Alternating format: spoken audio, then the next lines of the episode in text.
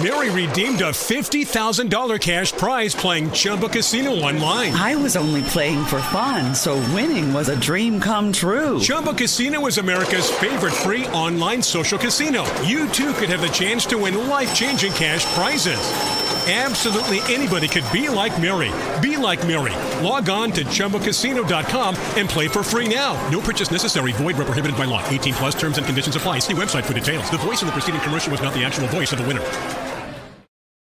Salve, salve família, bem-vindos a mais um Flow Podcast. Do meu lado aqui, como sempre, Monarcão. E aí, galera? E na minha frente, Hélio Beltrão. Tudo bom, cara? Bom dia, obrigado por me convidar. O que que tu faz lá no Mises? Porra nenhuma. Não. é, e não, é- não é sem verdade isso, porque na verdade é a equipe que faz, né? Eu me dedico parte né, do meu tempo, tenho tanta coisa pra fazer, então a equipe é que realmente carrega o piano. O Mas Mises eu que sou, tu mas eu sou né? o presidente. É, que eu roubei, né? É, aquele, Verdade. gordinho, aquele gordinho de tanque inventou essa história. É, é, mentira, total. O Mises eu fundei, eu escrevi o estatuto, 20 páginas, eu escrevi cada letra daquele esta- estatuto. Foi fundado no meu escritório, eu presidente do instituto desde o primeiro dia. Eu, presidente do conselho, que eu estabeleci um conselho que eu achei importante em termos de governança, para você ter uma. Não sei se vocês conhecem como funciona instituto, associação, Não, não sei. mas eh, geralmente vira um assembleísmo danado, porque o- cada membro tem um voto, e aí você tem a diretoria. E a diretoria tem que fazer o que o- Fica- os membros. Então eu coloquei ali no meio um conselho de administração, que é quem realmente direciona o instituto. E eu também sempre presidi desde o início. Então não sei exatamente o que eu roubei. Instituto, em tese, não é de ninguém. Mas eu sempre fui o direcionador. Eu queria, desde o início, colocar uma linha muito clara de que, como tinha que ser o instituto. E, Se e eu me lembro bem, ele me disse, ele, tava, ele falou aí que existia o- o- ou existe algo parecido com, talvez com esse mesmo nome, Instituto Mises lá fora. Uhum. Você pegou, roubou, eu quero, O entre nome. aspas aqui, roubou o nome, a ideia e tal. Aham. Daí fez o Instituto Mises Brasil, que na verdade é. é- é, tipo, ele- eu acho que ele te considera um Sousa, igual tem uma galera que te considera. Sim. E que o verdadeiro Instituto Mises Brasil, em essência, é o do Hofbauer. Não, não- me surpreende, né? Porque foram o que eles fizeram. Né? Ele achar que esse é o verdadeiro. Mas a história é a seguinte: eu, desde 97, eu virei anarcocapitalista, que é um troço diferente. É um liberal. 97. É, 97. Antes dessa turma toda ter nascido. E, e a partir daí, eu comecei a usar essa filosofia para o meu negócio, inclusive para investimentos. E quando chegou em 2003, 2004, é, eu falei, na verdade, 2003, eu falei, cara, eu preciso devolver tudo isso que eu aprendi, que lucrei, inclusive no mercado, usando as teorias de investimento da escola austríaca. E entrei no Orkut, lembra dessa Nossa. rede social? Orkut, 2003, 2004, justamente no alvorada do Orkut. Na alvorada do Orkut. Mas aí já tinha uma, uma comunidade lá chamada liberalismo, que na verdade esse sim eram sócia. Tá? E, aí, e aí eu fiz, eu entrei e fiz uma cisão disso. Eu fui lá influenciando as discussões do meu jeito, porque eu estava com uma mentalidade de recrutar pessoas para fazer alguma coisa maior. E aí eu fiz, um, provoquei uma cisão e eu criei uma comunidade que se chamava Liberalismo Verdadeiro. Né? Botava entre parênteses, verdadeiro. E aí vieram umas 200 pessoas e a gente tinha um engajamento muito maior do que essa comunidade, que era grande para o Orkut. E a partir dali eu comecei a, a- acompanhar, a gente chamava isso da Kombi Liberal. A Kombi Liberal era essa, essa comunidade no Orkut, onde saíram, sei lá, 20, 30 caras, no caso 200, mas alguns ah, interagiam mais do que outros, é, que fundaram, vamos dizer, essa nova filosofia liberal mais moderna e tal no Brasil. E aí eu fui nutrindo esse grupo e vendo o seguinte, quem é que eu posso chamar para ah, compor essa iniciativa que eu quero fazer, que era o Instituto Mises Brasil. né? E aí, quando chegou ah, em 2007, né, porque eu, eu não- eu trabalho para caramba e trabalhava para caramba, quando chegou em 2007, que teve a- o início da crise que vinha a ser 2008, que eu me desfiz de algumas posições e tal, e tive um pouco mais de tempo, falei, é agora, é agora que eu vou fazer. E aí eu me mandei para os Estados Unidos para falar com os caras. Eu sempre quando invisto, vocês devem ter feito isso aqui, imagino, você quer saber qual é o benchmark que eu acho bacana. Porque se eu olhar o que, que esse cara faz de legal, eu posso replicar e ter mais sucesso do que começar do zero. Não sei como é que vocês Bom, fizeram. pra ser sincero, eu chegou um, um, anal- um analista, não sei, um consultor ou sei lá, algo do tipo da XP pra falar com o Monark. Na verdade, ele mandou um e-mail pra mim e aí eu tava meio sem tempo, ele mandou pro Monark. Aí o Monark conversou com ele, não sei o quê. Eu falei, porra, esse cara já falou comigo, manda pra mim aí que agora eu vou falar com ele. Aí é esse cara que cuida do meu. O Monark é mais, mais safo do que eu nesse, nesse sentido aí. É, eu. Mas muito pouco. Eu só entendo mais ou menos como o mercado. Eu, na verdade, eu, eu sou muito bom de achar e de entender o que o mercado vai sentir Aham. com o cenário das notícias. Eu acho que eu sou bom em fazer isso. Mas o formato que vocês adotaram é um formato que vocês devem ter olhado. Pô, quais são os, o a gente pessoal viu lá o Joe fora Rogan, né? A gente tem um cara que é o Joe Rogan, que é o. É o Rogan, perfeito. Você conhece o Joe Rogan? Claro, muito. Você já assistiu o podcast dele? Sim, claro. Ah, porra, muito massa. A gente copiou ele. Então, ele inclusive tem o SM7B, Sim, que é esse sim. É, a microfone gente aqui. copiou ele. Que foi por isso que a gente copiou esse Ah, é dele que vocês ah, Então, por- esse é o benchmark de vocês. Sim, sim. Então, eu falei que eu prefiro ter um benchmark para eu balizar o que eu quero fazer. Aí eu tin- tinha o Mises Instituto nos Estados Unidos, que eu admiro, é, um grande, é a minha grande inspiração. Aí me mandei para lá, para os Estados Unidos, em 2007, antes de fundar o Instituto, que eu fundei em novembro de 2007, eu fui em julho. Fui lá e falei com todos os professores, com, fui lá no instituto, falei com todo mundo, com o Hopper, com Walter Block, com todos os caras, o Lou, eh, Lou Rockwell, com o Thomas Woods, todo mundo. E falei, olha, pessoal, Em eu tô... 2000 e... 2007. É, é impressionante você ter esses contatos, né? Não, eu não tinha o contato. Eu, eu liguei, é que nem vocês ligarem pro John Rogan e falar, cara, eu quero ir porque eu admiro você aí, eu quero ir aí conversar contigo, ver o que, que você E faz. os caras responderam? Isso- Responderam. Isso, é impressionante. Responderam, porque eu, quando mandei o e-mail, eu já falei, cara, eu sou maníaco. Eu já mostrei logo que eu era maníaco do que eles faziam. Entendi, entendi. Então isso faz diferença. Faz sentido. É, aí, cara, e- aí, aí quando eu falei, eu vou, eu quero fundar um instituto sem ligação com vocês, não quero nada de vocês, nem nada. Vou dar um nome de Mises também. O que, que vocês acham? Os caras falaram, porra, do cacete, faz mesmo, entendeu? Aí eu fiz mesmo. Né? Por isso que eu fiz o, o- o instituto. E aí, em novembro, eu fundei e eu chamei esses é, amigos do, do, do Cogos, na época, que estavam lá, e outras pessoas, para fundar, assinar a ata de fundação e fundar o Instituto. Mas tudo eu que fiz, eu que fui lá, eu que escrevi o estatuto, eu- era no meu escritório. E, inclusive, um desses três que são amigos dele, eu chamei para trabalhar no Instituto, para me ajudar a ser assim, meu braço direito ali para tocar. E com o tempo isso não funcionou. E por mil motivos, e aí, num determinado momento, eu mandei ele embora, e aí começou a crise. E aí começaram essas acusações malucas que eu preferi não responder na época, que eu achei tão bizarro, ah, mas já que estão falando essas coisas aí recentemente, é, obviamente é importante Tem que eu ter uma esclareça. réplica, uma- É, é, esclarecer, né, cara? É, sim, é, eu tava com a impressão que tu tinha roubado mesmo a parada. Tá vendo?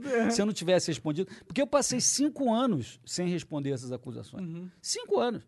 Na, na verdade, a gente teve o, o tweet. Quando eu mandei embora, eles pegaram é, ele, que eu quero dizer, não Cogos, né, esse que trabalhava com os irmãos que tinham alguma ligação com o Instituto, pegaram a senha de recuperação do Twitter e roubaram o nosso Twitter, pegaram a senha do, do YouTube, levaram o YouTube também. Caralho. Tentaram registrar o logo do Instituto no site do INPI, e eles, em tese, seriam anarcocapitalistas, né? o INPI estatal. Né? Tentaram. Verdade. Aliás, eles copiam os nossos artigos, né? que são propriedade do Instituto, é, e- eu não, não uso isso para. Eles não dão crédito. Não, acho que não.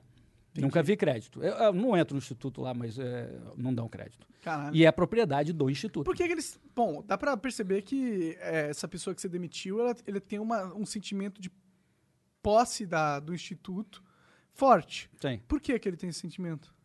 Não sei. Boa pergunta. Talvez porque ele esteja, estivesse estado desde o primeiro dia, ele achou, ele confundiu uma figura jurídica do que ele fazia pessoalmente. Ah, e, na verdade, o instituto é um instituto. É Ele que é proprietário. É como se aqui um de vocês saísse e levasse, ah, tent- levasse as propriedades intelectuais, levasse algumas coisas, você levasse o teu YouTube para outro lugar e falasse, não, como eu estava lá desde o primeiro dia e eu sou um de dez, é é meu. É, seria a mesma coisa que o Janzão falasse, ah, agora o Flow, eu tenho a senha do... Porque o Jan tem, ah, a senha do Isso, Flow... Então, o único problema é que eu sou carioca, eu mando te matar, filha da É, puta. tem isso. Entra nessa pra tu ver. Carioca da Zona Norte ainda, bagulho doido. Eu Me vou respeita. pegar um tanque emprestado do Paulo. Eu não tenho medo de tanque, não. E, e de gordinho em tanque, menos ainda. Mas então, é- essa é a maluquice que pode aparecer na cabeça de um, de um gênio. E ele acha que é dele, porque como foi ele que estava lá sentado na- em determinados momentos, então é dele. Só- essa é uma coisa maluca, Entendi. completamente sem, sem sentido. Entendi, faz sentido. E é esquisito ter, ter tido esse problema com anarcocapitalistas que são fiéis defensores da propriedade privada. E quer saber o pior? Depois entrou na justiça estatal para uma ação judicial de 300 mil reais e a gente acabou fazendo o acordo que foi 130 mil reais para pagar, usando a justiça. E lá dizendo, reconhecendo que nesses cinco anos é, ele falava o contrário. Ele não, como eu era funcionário e recebia ordens do Hélio, não sei o quê, eu tenho que receber isso. Entendeu? Enquanto na narrativa deles, não, ele, ele que era o dono. Ah, É, é, certo? entendi. Ele, mas tá lá na ação judicial, né? Entendi, é uma hipocrisia, né? Total. E, e- e usar o, o Estado, então, nem se fala, né? Verdade, cara. Realmente. Tu Não... não usa o Estado pra porra nenhuma no que tu puder? Não, assim, é que não puder. É porque, assim, porque eu digo o é seguinte, o cara, possível, que, o cara que, é, que é contra o Estado em tudo e pisa numa rua estatal está em contradição. Eu não acho que esteja, necessariamente. né? Agora, é, você ser um cara que se diz puro anarcocapitalista, que diz que você ah, era dono do instituto, né? então que eu teria roubado, e depois entrar nessa justiça estatal para pegar encargos trabalhistas que você sempre abominou, Entendi. é isso que eu acho que É, é. isso é meio bizarro. É isso que é Esse bizarro. combo é bizarro Esse mesmo. combo é totalmente bizarro. Ainda entendeu? mais vindo de Pô, me parece que esse cara ficou muito puto contigo, ele só queria te fuder a qualquer custo. eu Ou acho. também tava precisando de grana, né? Não, eu acho que é, é sentir o seguinte: não, ah, me tirou, significa que o que ele faz é espúrio, não é o original que eu. É, Envisionei. é, é, exatamente. Talvez aqui no programa, você está citando o exemplo dele sair correndo, é, é, com as senhas, não Aham. sei o quê. Assim, não, eles passaram a falar um troço diferente. Sei lá o quê. É, Achou na cabeça dele. Não É, é não parou é mais. Ele é traidor. Então eu vou levar o original debaixo do braço e vou. e um pouco, é um pouco dessa paranoia, assim. É sério. Caralho, um bizarro. É bizarro, mas é o que é, não? Entendi. É, tem um argumento aí, talvez, do nome ser universal, né? Mises. Ah, o nome qualquer um pode fazer. Pode usar, pode Agora, criar um Instituto, Instituto Mises, Mises. Instituto Mises Brasil não pode fazer. Pode fazer o Instituto Mises ah, América do Sul. Pode, pode fazer o que quiser. Entendi. Freedom to the people. Entendeu? Não, agora só mudou de pessoa, agora é o Rothbard. Ah, Agora exatamente, é que é um herói nosso, né? Inclusive eu coloquei no logo do nosso instituto. Né? É, tá lá, o Rothbard e o Mises. Né? Entendi. Aí eles pegaram, não, então como a gente não pode usar Mises, Vamos pegar o segundo melhor, talvez. na cabeça deles sempre foi o, o melhor. O melhor. Rothbard- É, então sempre teve essa coisa de o- na origem, tipo, quem é o melhor? É o Mises ou o Rothbard? Eu sempre vejo os dois como grandes heróis, né? Mas eles sempre achavam o Mises, não, Mises menos. Mises é mais Mas, mas socialista. é, eu que quis criar o instituto, eu botei o Mises também. Sim. E aí eles falaram, não, por isso, tá vendo? Você é um traidor também, porque você gosta do Mises. Traidor do que, exatamente? Daí, de uma ideia é, purista, Da cabeça deles. da cabeça deles. Entendi. É, esse é o ponto. É bizarro, né? Eu acho que é só triste que teve que rolar essas acusações aí que tu roubou a parada, né? Eu acho que até se ele quisesse entrar na justiça pra pegar os encargos trabalhistas que na cabeça dele era devido e a justiça a- concorda com ele, eu acho que é ok. Se tu- Tá no direito O ponto dele. não é esse. O ponto, O é, ponto é você todo fazer isso enquanto falar que o cara Todo roubou pacote. a tua ideia, sendo que você na justiça admitiu recebeu por ser um trabalhador Isso. associado, não o, dono. Você, Isso. A justiça, a justiça comprovou, você pagou, o instituto pagou uma grana pra ele que verificou que ele era um funcionário. Isso. Então, então, eu acho que ele pegar e falar que você roubou o instituto Como? é um, Não tem lógica. Esse é o ponto em é, discussão. Sim, sim. É um, é um argumento bem é, pobre, né? E, e raso e talvez até mesquinho. Gostei da terceira qualificação. Sim. Cara, o que que, o que eu não sei exatamente o que que o Instituto Mises Brasil faz. É. A gente divulga ideias de liberdade, basicamente, ah, em estudos, em livros, em conferências, em, em, ah, eventos, em, em podcast, em tudo. né? A gente faz parecido com o que vocês fazem, mas tudo relacionado à liberdade, né? É, a economia, direito, filosofia política, ciência política, todo no entorno da liberdade é o que a gente se dedica. Porque a gente acredita o seguinte, que não existe nada mais nobre e eficiente do que nós buscando os nossos ideais de autorrealização livremente, sem interferência indevida de terceiros, que dizem o que, que você pode ou não fazer aqui. Ó, tô com essa porcaria aqui, talvez eu não precisasse estar aqui com esse negócio andando pela cidade, sei lá. É, talvez isso Você seja um andar exagero. com isso porque você quer uma coisa. Agora, você andar com isso porque mandaram é E foda. senão te coloca numa uma jaula, entendeu? Aí se você resistir, pode te dar um teco. E o governo de São Paulo tem sido bastante autoritário nesse quesito, né? Totalmente. Assim, eles têm uma teoria, né, de que você anda na rua, é, Oh, we could, we could fly. This is your summer. That means Six Flags and the taste of an ice cold Coca Cola. We're talking thrilling coasters, delicious burgers, real moments together, and this. Coke is summer refreshment when you need it most, so you can hop on another ride or race down a slide at the water park. Six Flags and Coca Cola. Come make it yours. Visit sixflags.com slash Coke to save up to $20 on passes, plus daily tickets starting at $34.99. e- e- ali sem máscara, sozinho, longe de todo mundo, não. Esse cara aí é um filho da mãe que tem que ser pego que está transmitindo o vírus. Mas, milagrosamente, eles acreditam num vírus que para na porta do supermercado. Ele não entra dentro do supermercado, onde está um milhão de pessoas por metro quadrado, entendeu? Sem máscaras. Né? Então, esse é um vírus que ele não obedece. Ele obedece, na verdade. O Estado não entra no supermercado, na mercearia. Né? Porque senão manda prender o vírus, porra. É, é verdade, eu esqueci desse É, é, Como é que eu me confundi disso? Já- Com detergente. é, e quando na verdade o supermercado deve ser o, a, a maior fonte de contaminação hoje em dia do, do coronavírus, né? É, Disso e as interações casas, interfamiliares. casas e a própria casa, né? E, e possivelmente supermercados, claro. Ah, mas não tem jeito, as pessoas têm que comer, né? É, Tem que comprar comida. ma- mas eu te garanto o seguinte: tem muito menos contaminação na rua dessa pessoa que eles prendem.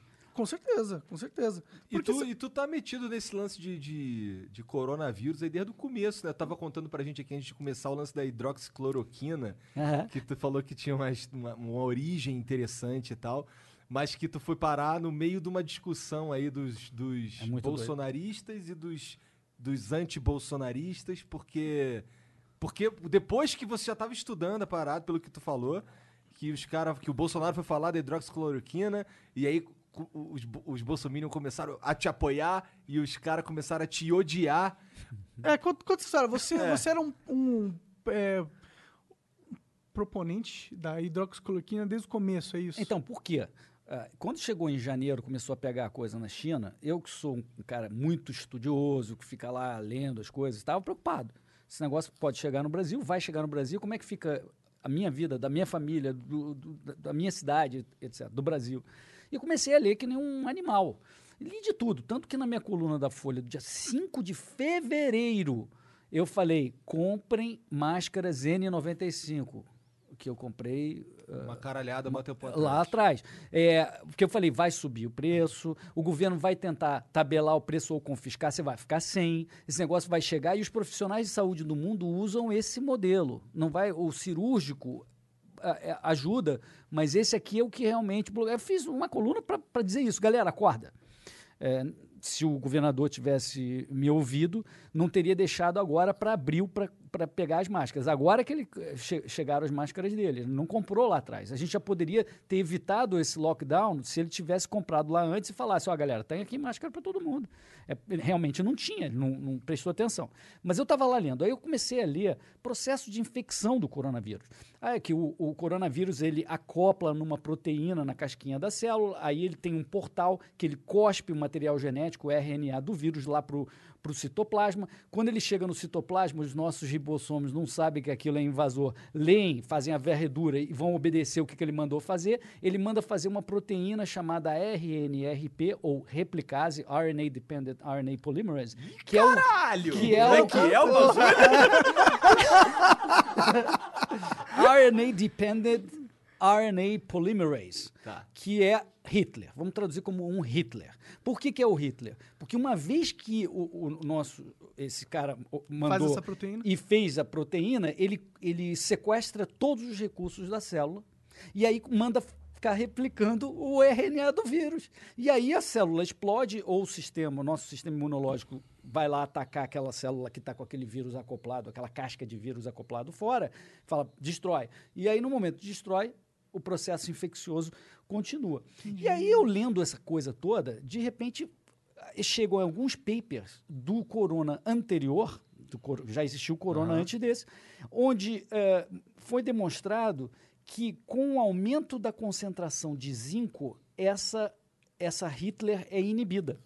E aí mostra- mostrava lá os gráficos, né? Quanto maior a concentração de zinco na célula, e isso era devido à hidroxicloroquina, que pega o zinco que já está no nosso plasma sanguí- sanguíneo, na nossa corrente sanguínea, e leva lá para dentro da célula. Na hora que você aumenta o zinco dentro da célula, você inibe a, a- Essa proteína. essa proteína, inclusive, tem uma alteração de pH que isso causa, também ajuda a bloquear e inibir essa proteína. Eu fiquei muito surpreso com aquele troço. Então, então idealmente, é, um tratamento... um Teoricamente. é, É, teoricamente. teoricamente, Teoricamente. Um, um- um tratamento de, com cloroquina seria ideal no começo É. da infecção. Isso, não, mas calma. Aí che- chegamos lá já. Mas justamente isso, porque se você entende esse processo, você fala assim, mas peraí, então se eu já aumentar a minha Agora? concentração, não, eu não vou pegar. Já comecei a ficar interessado nesse assunto. Aí eu falei, caramba, será que isso se aplica ao Corona 2, ao SARS-2, né? E, e comecei a, a- a subscrever lá os fóruns de medicina, ler paper acadêmico de, da JAMA, da Lancet, Cara, da New é England. muito nerd. Muito nerd, nerd, pra é cacete. muito nerd. Por isso que eu podia estar aqui o tempo inteiro com vocês. aí, cara, aí, aí eu, eu falei, putz, eu vou. E tô sabendo que no dia 16 de março ia sair um paper e em seguida ia sair outro. No dia 16 sai o primeiro paper que comprovou que é normalmente o estágio inicial de teste de um remédio, o in vitro. Você bota num becker e vê o que acontece. Fum, fez aquele troço. E aí, no dia seguinte, dia 17 de março, sai o paper do Druida, que eu chamo de Druida, que parece o Panoramix do Asterix, o Didier Raoult, um francês, que vocês devem ter visto já a foto desse sujeito. Eu não vi, eu é um sou- cara. eu sou burro. Então, esse Druida fez um, um ensaio clínico onde que teve resultado da hidroxicloroquina com a azitromicina. Quando eu li esses dois papers, eu falei, cara, por que, que a mídia não está falando? E eu comecei uma campanha sistemática. No dia 19. Tu usou o instituto, inclusive, para fazer isso? tudo Não. no pessoal. Não tem nada a ver com o Instituto. Tá. Foi um assunto pessoal meu. E o Instituto não. Vamos tirar não essa tem- pica do instituto. Não, aí. porra, é sacanagem com o Instituto, né? Fazer... Não, porra, muita sacanagem. Aí, eu, aí, dois dias depois, o Trump menciona, né? O Trump menciona a hidroxicloroquina e começa a pegar. E aí, dois dias depois, dia 21, o Bolsonaro fala. E, e a minha campanha sempre foi o seguinte: olha, pessoal, só para resumir aqui. A gente não vai saber tão cedo se isso é eficaz ou não, em que estágio e etc. Porque isso, conforme a ciência e a metodologia da medicina, você precisa de muitos ensaios, de uma macroanálise de diferentes ensaios que normalmente são os Randomized Clinical Trials. Caralho! Os RCTs. Por que, que você não fica zoando ele? Eu tô zoando, que eu- É que não, é que ele fica me zoando toda vez que eu falo alguma coisa em inglês, tá? Randomi- Randomized Clinical Ah. Trials. E os Born to RCTs. be libertarian. Born to be a libertarian. O cara tá demais. É, e aí, aí, esses RCTs, que são o, o padrão ouro da medicina, precisa de vários, vai levar um ano. A gente está no meio da crise. Como é que você toma uma decisão aí? Você pode usar a- a- a- uma análise bayesiana, que é de estatística, ou você pode ser um humanista, que diz o seguinte: dadas as evidências presentes, atuais e potenciais, que ainda são anedóticas, estudos preliminares, estudos in vitro, outro ensaio, não sei como, dados os benefícios potenciais e dados os danos potenciais da hidroxicloroquina, que eu vou falar já, isso deveria ser adotado ou não?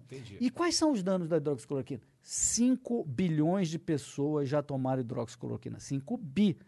Nos Estados Unidos, que nem malária tem, no ano de 2017, que é o último ano que eu verifiquei os dados, 5 milhões de americanos tomaram. Pessoas saudáveis do mundo inteiro, quando vão para uma região de malária, tomam profilaticamente, preventivamente. Os danos colaterais, todo remédio tem, no caso da hidroxicloroquina, são plenamente conhecidos. Então, se o médico que te conhece, e sempre nunca se automedique e sempre consulte seu médico. Mas o médico te conhece e fala, ah, você não tem um, aquele coisinha no coração que pode dar um problema, nem tem 95 anos, então você poderia. Então essa é uma droga recomendada pela OMS há 70 anos, quer dizer, não recomendada há 70 anos, existe há 70 anos, recomendada como super segura pela OMS há várias décadas.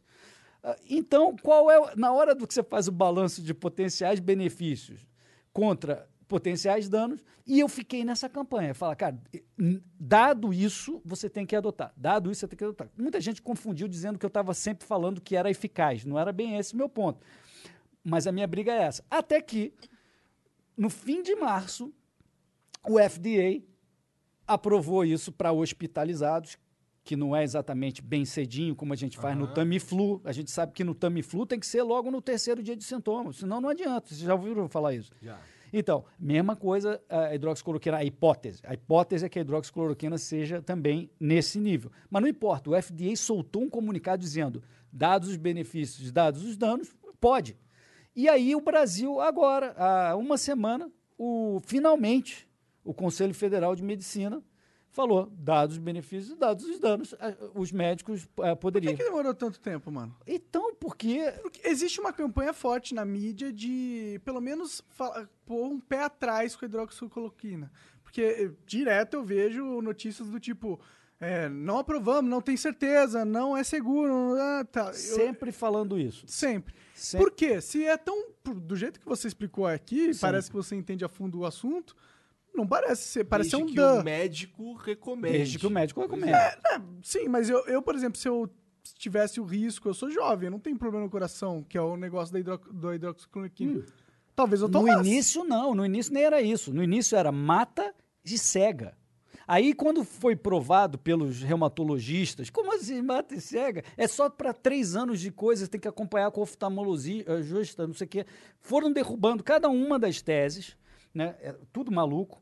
Ah, até que agora, recentemente, teve um pessoal mengueliano que fez um- uma pesquisa, um ensaio no, no Amazonas, com uma dose cinco vezes maior. Não era nem a hidroxicloroquina, é a cloroquina, que é, é, é 50%, potente? é, quase- é 45% mais, mais é, tóxica do que a hidroxicloroquina. E fizeram uma dose cinco vezes a dose recomendada e teve gente que morreu. Não sei se morreu especificamente por isso, mas era uma overdose. E, obviamente, o imaginário das pessoas também, também. Mas isso foi agora. E antes isso já acontecia o que você estava falando, Monark. É, a pergunta é, eu não consigo entender por que isso. Por quê? Porque minha impressão, eu tenho várias teorias, tá? Mas a minha impressão é o seguinte, a comunidade científica médica ficou muito bitolada, que a única coisa que você tem que olhar é um ensaio randomized clinical trial, que você tem dois grupos, um que toma placebo, o outro que toma o remédio, e aí a estatística demonstra acima de 95% de confiança no final que aquilo teve uma diferença significativa eles passaram a ser como se fossem robôs. Não um cara que quer entender o processo de infecção, de eh, entender a, a lógica por trás, o mecanismo pelo qual uma droga pode agir, mas simplesmente um robô que normalmente é pago mil a 3 mil dólares por paciente pelas indústrias farmacêuticas para testar um determinado medicamento, que não é o caso aqui da Hidrox, porque ela não tem patente. Ela é livre, é barata, é de graça, É isso que eu ia te basicamente. perguntar aí, se é um remédio de difícil obtenção. Não, zero. Custa, sei lá, é, alguns centavos para fabricar cada um e não tem patente. É, exato. O Brasil é muito bom nessa questão de remédios, né? É, o Brasil tem algumas, alguns pontos interessantes. Mas o ponto é, não, intere- não tem o din-din. Né? Não tem o din-din que para o médico, que é esse robozinho que faz esses ensaios, fazer.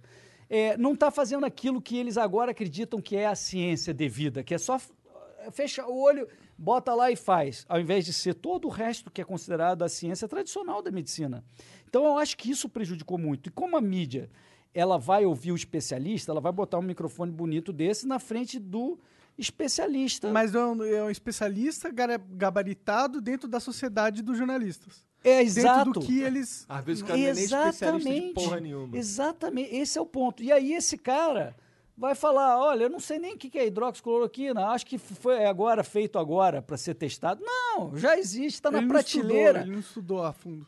A hidroxicloroquina trata a malária há décadas e décadas e décadas. O Brasil é um dos que mais usa hidroxicloroquina. Eu fui no meu médico, que é um médico muito famoso, gastro, gastro, que todo mundo no Brasil conhece, porque tem alguma, fez alguma coisa em relação a um político muito famoso também. E é o meu médico, por acaso. Aí eu fui, no meio dessa confusão, que chegou meu exame lá de gastro, não sei o quê. Aí eu fui falar com ele e ele disse o seguinte: é, eu falei da hidrox, ele falou, não, mas não tem nada provado ainda. Primeira reação dele. Aí eu citei duas frases mostrando que eu conhecia o assunto. Ele falou, peraí, Hélio, então deixa eu te falar. Eu já estou tomando profilaticamente, preventivamente, dois por semana. Obriguei toda a minha família a tomar. E aqui no centro médico, todo mundo, eu falei para todo mundo tomar. Aí, aí eu falei, é, pô, bacana. Aí eu falei, mas qual a, a base, já que você falou que não tem muito provado, eu queria saber a resposta dele se era coerente com o que eu vinha defendendo. Ele falou: quer saber? Depois de amanhã, eu vou operar um- uma moça que tem um filho de um mês de câncer do pâncreas. E se eu pegar o Covid? E- ou se ela pegar e passar para mim, eu vou operar uma opção de gente e ainda por cima ela é babada da minha, da minha neta. Quer dizer, eu. Não da- vou arriscar. Dado, dado, exato, não vou arriscar. Eu não tenho certeza, mas eu tomo. Tipo, se você tomar a cloroquina duas vezes por semana, você falou? Ele tomou, pessoal, de novo, nunca se automedique. É, o cara é médico, Esse- né? É, o cara é médico. Não é só um médico, é um puta médico. É, é um puta médico e um médico que conhece muito a hidroxi, porque ele, logo que se formou, segundo ele me disse, ele tratava muita gente de negócio de malária, foi não sei pra onde, de região de malária, então ele sabia que aquilo não dava nada. A hidroxi, não é cloroquina, não fala É cloroquina. hidroxicloroquina. É, é, e aí ele, ele falou, é isso. Então o que, que eu descobri? Que é uma coisa muito curiosa. O discurso das pessoas era, é perigoso para você, Não, mas toma. eu tomo. E não só ele. O Davi Wip apareceu aí, o Calil apareceu aí. Primeiro eles falavam, não, é perigoso, não tome, mas ele toma. Sabe por quê? Na cabeça também da- dos grandes especialistas, o povinho brasileiro não sabe raciocinar, o povinho, coitadinho do povinho. Ele até que tem que explicar, ele vai fazer besteira o brasileirinho, sabe? O brasileirinho não sabe cuidar da própria vida, sabe? Então ele é melhor contar uma história meio obscura, e porque ele sabe que é bom para ele. Mas o brasileirinho, ele é que vai dizer o que que é bom para o brasileirinho. Entendi. Entendeu? Entendi. É bem prepotente essa É lógica. elitista. é- e é obscurantista, na verdade. O- quando a gente fala obscurantismo histórico, né, não vou entrar nesses detalhes, mas lá na, na Baixa Idade Média, é, é, surgiu por causa disso. Essa atitude, não, vamos concentrar a informação aqui e vamos ser Manter os rebuscados e deixar os caras meio no escuro, porque senão vai dar merda. entendeu? Hum. É, Nossa, eu odeio isso, mano. Pois é. Pois Isso é. me dá uma raiva do E eu caralho. descobri Porque eu que- sou o cara menos rebuscado que queria saber as informações, porra. tá? Enquanto isso, tem estoques da hidroxicloroquina que foram confiscadas pelo governo pelo Brasil inteiro, parados, enquanto eles estão guardando para eles, para se der problema, é para eles, né? Claro. Caralho. Né? Porque, porque isso eu vi muito também, é um negócio interessante. Isso aí rolou. Existe um estoque que foi confiscado de fato? Existe? Ué, no dia 19 de março, quando saiu a informação e o Trump falou, uma opção de gente foi na- nas farmácias comprar. Imediatamente o Ministério da Saúde agiu e emitiu um- uma ordem, uma portaria para as farmácias, eu não sei se foi o Ministério da Saúde ou a Anvisa, e aí recolheu, confiscou, de todas as farmácias, distribuidores e laboratórios, todo o estoque do Brasil. E mandou lá para os estoques malucos dele. Enquanto estava falando que era perigoso para todo mundo, hein? Isso é muito perigoso, mas eu tenho aqui para gente. Entendeu? Mas é uma quantidade cavalar que dá para atender assim, Milhões de pessoas? milhões de pessoas, milhões. Então- Mais de um milhão de Então pessoas. talvez tenha um motivo que não seja só pra eles, guardar pra eles, né? Porque É, Eles têm muito mais do que eles ele precisam realmente, ele- né? Hoje ele tem para um milhão. Quando ele confiscou, ele podia atender em torno de umas 400 mil pessoas. Entendi. Mas ele saiu produzindo. Ah, Mandou o exército produzir, as- os O laboratórios. Bolsonaro, ele não é contra. Não, o Bolsonaro é a favor. É. O mérito dele, na minha opinião, não de falar isso aqui funciona, mas fala o seguinte, ó, por via das dúvidas, vamos produzir. A própria Índia, a Índia, que é a principal produtora da molécula, né, porque é uma coisa diferente, a molécula e você precisa para fazer o, o O remédio. composto, né? É, é, ela- a Índia falou, não vendo para mais ninguém.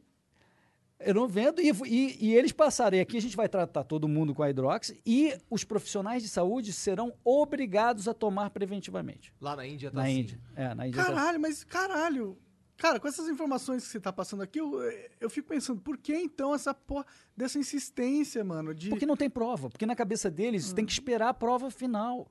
Você entende o mas, problema? Mas é que, tipo, você explicando é tipo um dan, vai aumentar minha quantidade de, de, de zinco e é isso. E é isso que eu preciso. É, não, mas eu- ninguém eh, não se comprovou que é isso exatamente. Entendi. É isso que está na, na cabeça. O que você sabe é o seguinte: tem uma opção de ensaios mostrando que melhorou. O ensaio do DJ Raul, um médico lá em Upstate New York que percebeu e começou a tratar cedo, conseguiu no, em 1.500 pessoas, ele teve, sei lá, duas mortes, muito menos do que todos os outros. Então você tem uma série de evidências em vários lugares que mostram que tem um grande. É, é promissor que tenha eficácia, é muito promissor, mas o médico careta vai falar, não, não tem prova. A prova vai vir daqui a um ano. Porra, cara pálida, a gente está aqui no meio da pandemia. Você tem que fazer um julgamento. É isso que você falou. Para mim é óbvio que o julgamento é positivo. Tipo, olha, dado que tem na mesa e os resultados preliminares, e dado que o dano. As consequências são zero? É, basicamente zero. Não é zero, porque todo remédio tem. Você olha lá, ele, ele é menos tóxico que a aspirina. Você já leu a bula da aspirina? Não. É um negócio de maluco. Leia Menos aí. tóxica que a aspirina que a gente compra igual merda. Isso. Ah, Bruce Ué, não, morreu Não tinha aspirina. receita. Esse remédio era vendido sem receita no Brasil. Entendeu? Agora, leia da aspirina. É um troço horrível se olhar os efeitos adversos. Você não compra aquilo nem a pau. entendeu? É que nem quando você vai comprar uma ação no mercado, né? Quando ela é lançada, tem uma seção lá no prospectus. Cara, ele tá demais hoje. No prospectus. Ele tá demais. É, que, é que é a sensação assim, ó, por que pode dar merda? Assim, é um negócio gigante. E, e na aspirina e na hidrox tem lá também. Mas na prática, recomendado como seguro, todo mundo usa, É porque é profilaticamente. 0,1% de chance. E num caso conhecido, entende? Para aquele caso, para aquela pessoa que tem essa característica, entendeu? No caso da hidroxicloroquina também. O cara que tem essa É, condição aqui... aí não, não é bom tomar, evita. Só que a chance de você Mas se ter... o cara já tá com Covid, sei lá, até se eu fosse um médico, dependendo do cara lá, fala assim, putz, ele tem aquela coisinha que pode dar um efeito. Bom, mas se ele ele ficar tá- assim, ele vai morrer. Então toma isso aqui que ele pode não morrer. Exato. Melhor. Talvez, É. talvez. Eu não sou médico, mas sei lá.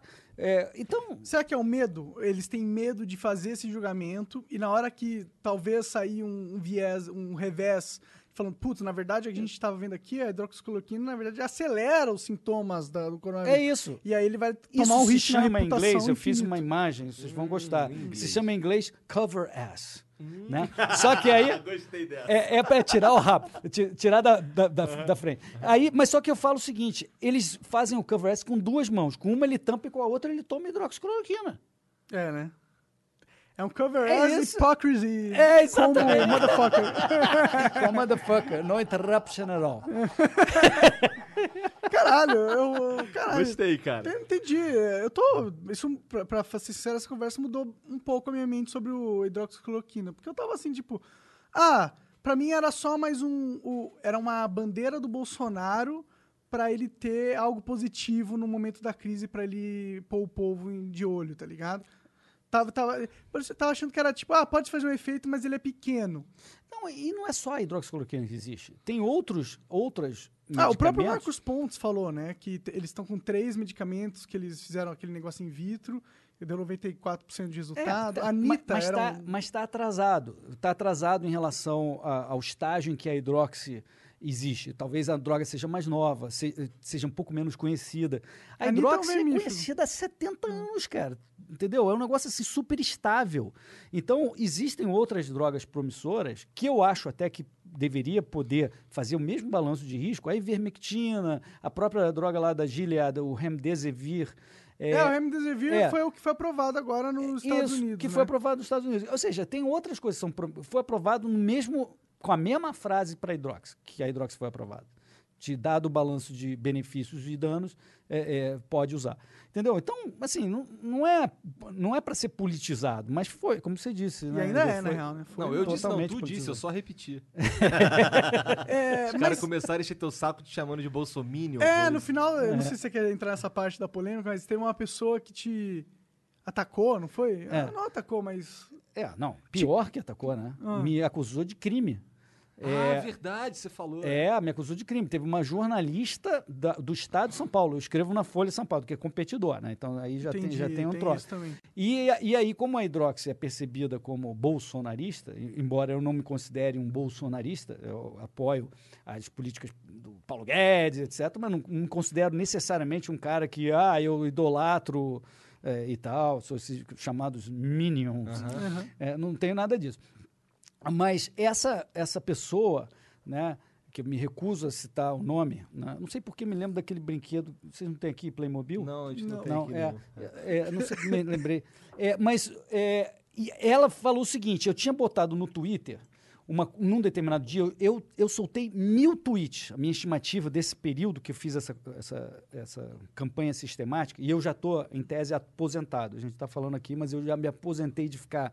Porque eu alcancei o objetivo. Sim. É, mas eu mil tweets. Um deles foi o seguinte: pessoal, se você tiver um médico que esteja receitando, tenha receitado, e por acaso no seu hospital não tenha a hidroxicloroquina, fala comigo que eu tenho aqui uma corrente do bem que eu estou fazendo para tentar fazer chegar a, a hidroxicloroquina. O que, que eu estava na minha mente? Eu tenho meus contatos no governo, tenho meus contatos na Secretaria de Saúde, farmácias do SUS, e para fazer chegar a coisa. Aí ela me disse, por causa disso, apontou e divulgou.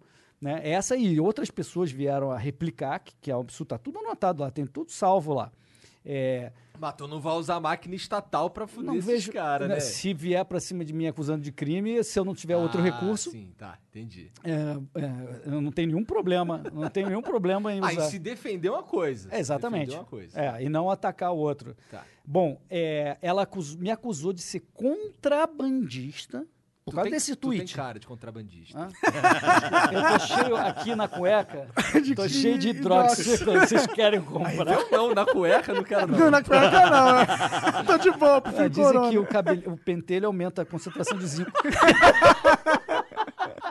Eu vou comer um pastel chinês ali no chinês. Caralho, agora eu fui. Caralho. É porque eu tenho uma história com pentelho em, em pastelaria de chinês. É, é a gente Mas vai lá, continua. Mas me acusou também de traficante. Então, contrabandista e traficante. Né, que é o completo contrassenso. Em seguida, eu botei lá ah, o que eu expliquei melhor o que eu estava dizendo, e- mas fica aí, está circulando. Então, obviamente, eu vou ter que responder, porque senão, lá no futuro, vão olhar e falar assim: o que, que, que é isso aí que falaram que você Era é traficante tra- é de traficante, hidrox. é, contrabandista de. Contrabandista como? Vende da farmácia, não tem nenhuma proibição. Depois do dia 19, quando eles confiscaram, eles passaram a exigir receita. E também, como tinha tudo confiscado, demorou para os laboratórios começarem a repor. Então é difícil de achar. Mas não tem nenhuma proibição. Você pode chegar agora. Se o médico te receitar, você vai lá e pega. Você conhece o médico da família, né? Isso. Manda, fala assim, ó, faz a receitinha. Receitinha. Muita gente manipulou, sabia? Porque, como estava faltando, as farmácias de manipulação, que tinham a molécula, obviamente, Aham. é, puderam fazer, porque eles não confiscaram, pelo que eu entendi, os estoques da farmácia de manipulação. entendi. Ah, eles não são tão espertos assim. Então, mas com esse lance da Índia segurando a, a, a venda da- dessa molécula aí, a gente consegue fabricá-la aqui? a, a- a gente já tinha muito estoque, porque é um remédio super usado e abundante no Brasil, por isso que tem esses, já tinha o estoque nas farmácias para tratar 400 mil pessoas, e mais o que já tinha nos hospitais, que eu não sei quanto era, já tinha nos hospitais. Né? É, a gente consegue, por causa disso, e também porque, assim como o Bolsonaro fez, outros governos também fizeram, foram todo mundo lá beijar a mão do Modi lá na Índia para pedir, libera um pouquinho para mim. E ele liberou 600 quilos eh, de moléculas para a gente fazer mais.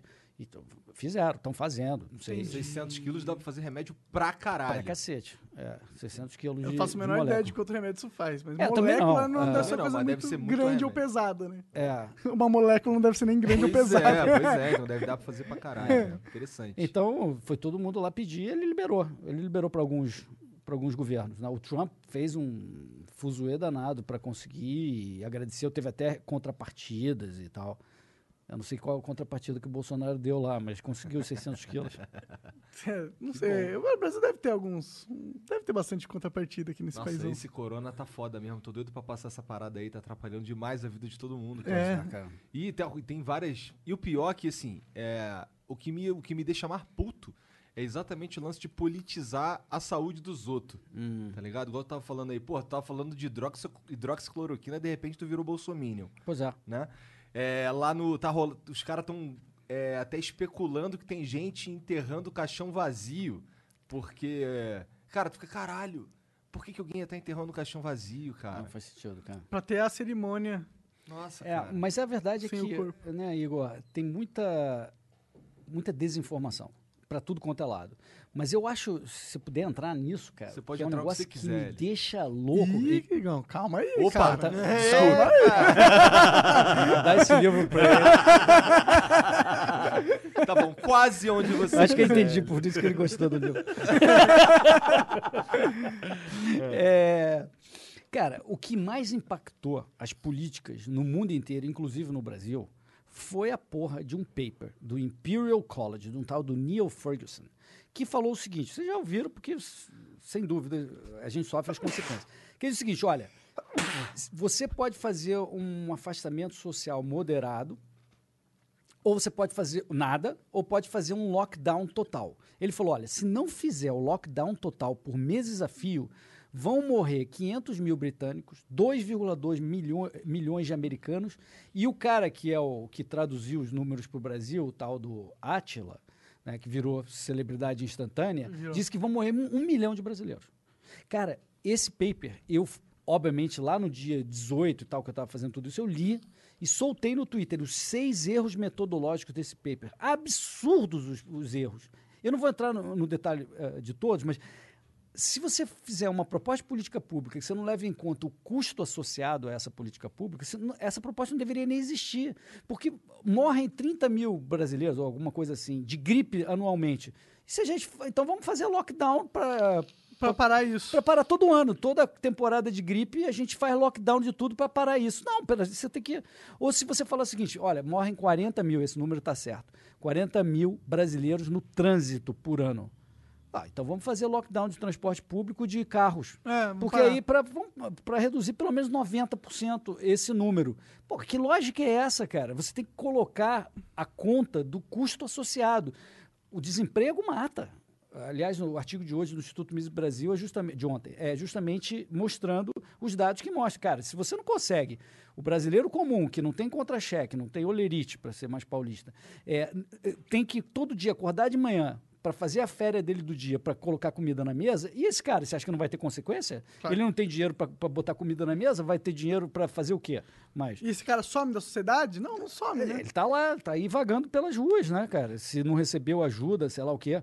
Então, assim, você tem que saber colocar na balança os custos. Todo mundo no mundo inteiro cegamente passou a adotar essa política. Um da- uma das exceções foi a Suécia. A Suécia, então, eu publiquei um gráfico que mostra lá que, na- que, segundo esse modelo, na Suécia morreriam 40 mil pessoas. E até agora morreram duas mil e poucas. Então é pelo menos uma ordem de grandeza menor do que o cara está falando, tá? É, então, assim, ou seja, tem uma opção de gente que... não- O cara escreveu um paper com um Que modelinho... que- influenciou é, políticas no mundo inteiro, né? e ele foi o cara da vaca louca, que em 2002 falou: ó, teve um caso ali, se a gente não matar agora 6 milhões e meio de vacas e ovelhas e porcos, e mataram. É, todo vai, vai não sei quantas mil pessoas morrerem. Depois provaram que os números não faziam sentido, mas já tinham matado. Mataram, já era. E aí apareceu uma outra moça, não é uma vaca, uma moça real, que é, ele pediu demissão ontem do governo porque é, toda essa política que ele falou que todo mundo tinha que ficar em casa e não violar o lockdown que ele propôs, né? Ele, é, eles descobriram que a mulher ia, a amante dele, casada, ia regularmente lá na casa dele. E aí ele teve que pedir demissão. Você vê que o karma É hipócrita também, né? é, também. E o karma também, é, né? Então, assim, a gente adotou essas políticas. Mas tu não acha que, o, que, que uma quarentena seja importante? Eu acho importante o afastamento social. Mas, de novo, ah, como é que é esse afastamento que o vírus está obrigado a parar na porta do supermercado? É isso que você está propondo? Né? Por que, que não teve máscara desde o início, dentro de ambientes fechados?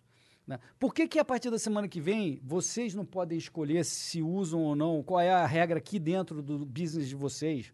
É, por, por que toda essa maluquice? Por- entende? A- as coisas têm que ser razoáveis. Eu tenho quase certeza absoluta que se não tivesse essa obrigação que foi feita, ninguém ia em restaurante. Eu duvido. Quem que? O restaurante já está vazio. As pessoas são responsáveis. De novo, os caras acham que a solução deles é, é, iluminada e todo mundo tem que obedecer porque está certa. Só que é incoerente muitas vezes. Então esse é o ponto. Qual é a E forma que também. você implementa? É, é, qual a forma que você implementa? O afastamento social, claro que a gente ia fazer. É, e tem que fazer, né? Não- Tem. É quem pode. É. É, O pai de família que tem que todo dia trabalhar para ganhar o sustento do dia seguinte, ele não tem outra opção. A Mas verdade é essa. eu te falo mais uma coisa, tem que fazer, ok? Mas eu te dou uma outra teoria que talvez você mude de ideia. Hum. Que é uma teoria que não foi desprovada e muita gente fala. Toda infecção, toda, toda, e o coronavírus, me imag- imagino que não vai ser diferente. Ela tem uma curva de, de contaminação, que quando chega a 40% da população contaminada, aí é que ela detona e acaba. Porque senão você Tinham falado que era 70% esse número aí, Não, de, é- imuniza- de pessoas quando, imunizadas. Quando chega a 40, você já tem um bloqueio gigante que o negócio já entra. Já não vira de- pandemia Depois mais. você vira. Depois você chega nos, set- nos 70, Aham. porque você, a curva continua. Mas quando chega nos 40, ele já. Já não é mais tão inverte. impactante para o sistema de Ele, saúde. ele inverte, a curva inverte. né? Então, se. Uma outra tese seria, cara, se tu tá achatando a- curva, que tem lógica por causa da capacidade do sistema de saúde, etc. Mas se você está achatando a curva e impede que chegue nos 40, 40, 50, o que você preferir, ah, você vai, ah, vai continuar esse negócio por um tempo muito longo. Muito longo. Porque vai chegar nesse Porque número. vai ter que chegar nesse número para o negócio parar. Então, O problema é que ele manda pra UTI muito rápido. Então, né? essa, essa que é a questão. Né? Como é que você dosa isso para que não é, é, lote o sistema de saúde? Mas né? acho que não foi essa a lógica que fez eles implementarem, pelo menos, essa, é, essas medidas de lockdown. Sim, é, de novo, mas baseado em premissas que. Só erradas, que você acha que o remédio, a errados. dose foi overdose. Foi overdose. Na minha opinião, foi overdose. Mas ninguém sabe nada. Porque o contrafactual, o que teria acontecido, a gente não sabe. O que a gente vê é um país como a Suécia, que não teve problema. Que está no mesmo nível que os países eh, nórdicos, A que Itália adotaram foi pro lockdown. caralho. A Itália, a Itália foi pro caralho, mas fez lockdown. Fez, né? Fez. E foda-se. Fez lockdown. Mas eles fizeram depois de um tempo. né? Fizeram depois de um tempo. Depois mas que de a novo, merda já estava feita. né? de novo, tem muitos Mas aí o que, eles poderiam fazer, né? Eles tinham que fazer o lockdown. É, Se eles não fizessem, só ia O meu morrer ponto todo também é o mundo. seguinte: na hora que todo mundo acha que vai morrer, Hum. você faz o que você acha que é preciso fazer. E isso é inevitável. Eu não estou culpando ninguém nesse aspecto. Eu acho que está certo. Eu também fiquei em casa. A gente acha que é isso a questão. também. Eu, não quero pegar. Ainda estou em mas, casa. Mas tem ângulo, meu ponto é, tem ângulo para você entender outras dimensões que, por exemplo, eu acho que é bem possível que já tenha 30 milhões, 40 milhões de brasileiros já pegaram. Que já, talvez a gente já tenha pegado. Porque É, não. minha esposa não- acha que eu já peguei, já infectei todo mundo e já. Exato, porque é assintomático na, em 90 e tal por cento dos casos. É sintomático. É só Totalmente. resfriadinho. Um dia, sei lá, você subiu uma escada e sentiu falta de ar, talvez já tenha sido isso. Talvez. Entende? Então, não, não, não é só resfri- resfriadinho, não, porque é- ele, pega, ele é mais contagioso e ele ataca o, o teu pulmão com a tal tempestade de citoquinas, que é diferente de um resfriado. E a gente não sabe a mortalidade eh, total que vai dar lá no final. Mas é possível que não seja o, o 1%, 2% que estão falando. Talvez seja apenas duas vezes o que é a gripe. Talvez seja, ao invés de 0,15 da gripe, seja 0,30. Talvez seja. E aí o que você imaginou estava errado. Esse é o ponto. Como ainda não sabemos, é, esse é o ponto. Como não sabemos, a gente não sabe se exagerou ou não. É. Então aí fica todo mundo com medo, se retrai. Ok, eu entendo. Mas é, é uma reação, muitas vezes, hum, de emocional muito forte. E que as pessoas não controlam e não querem ver muito a realidade. Bom, o Brasil agora a gente está entrando numa fase onde as pessoas estão meio que abandonando a quarentena, né? Porque se você olhar na rua lá, a movimentação São aumentou. Paulo já tá bem diferente. Eu, é, eu fico nesse trânsito Curitiba-São Paulo toda hora e eu percebo que aqui, no começo, eu passava aí é, e tava completamente vazio. Agora eu já vejo um movimento, já Ah. vejo algumas pessoas já vivendo. Então, a gente vai fazer esse teste aí, né?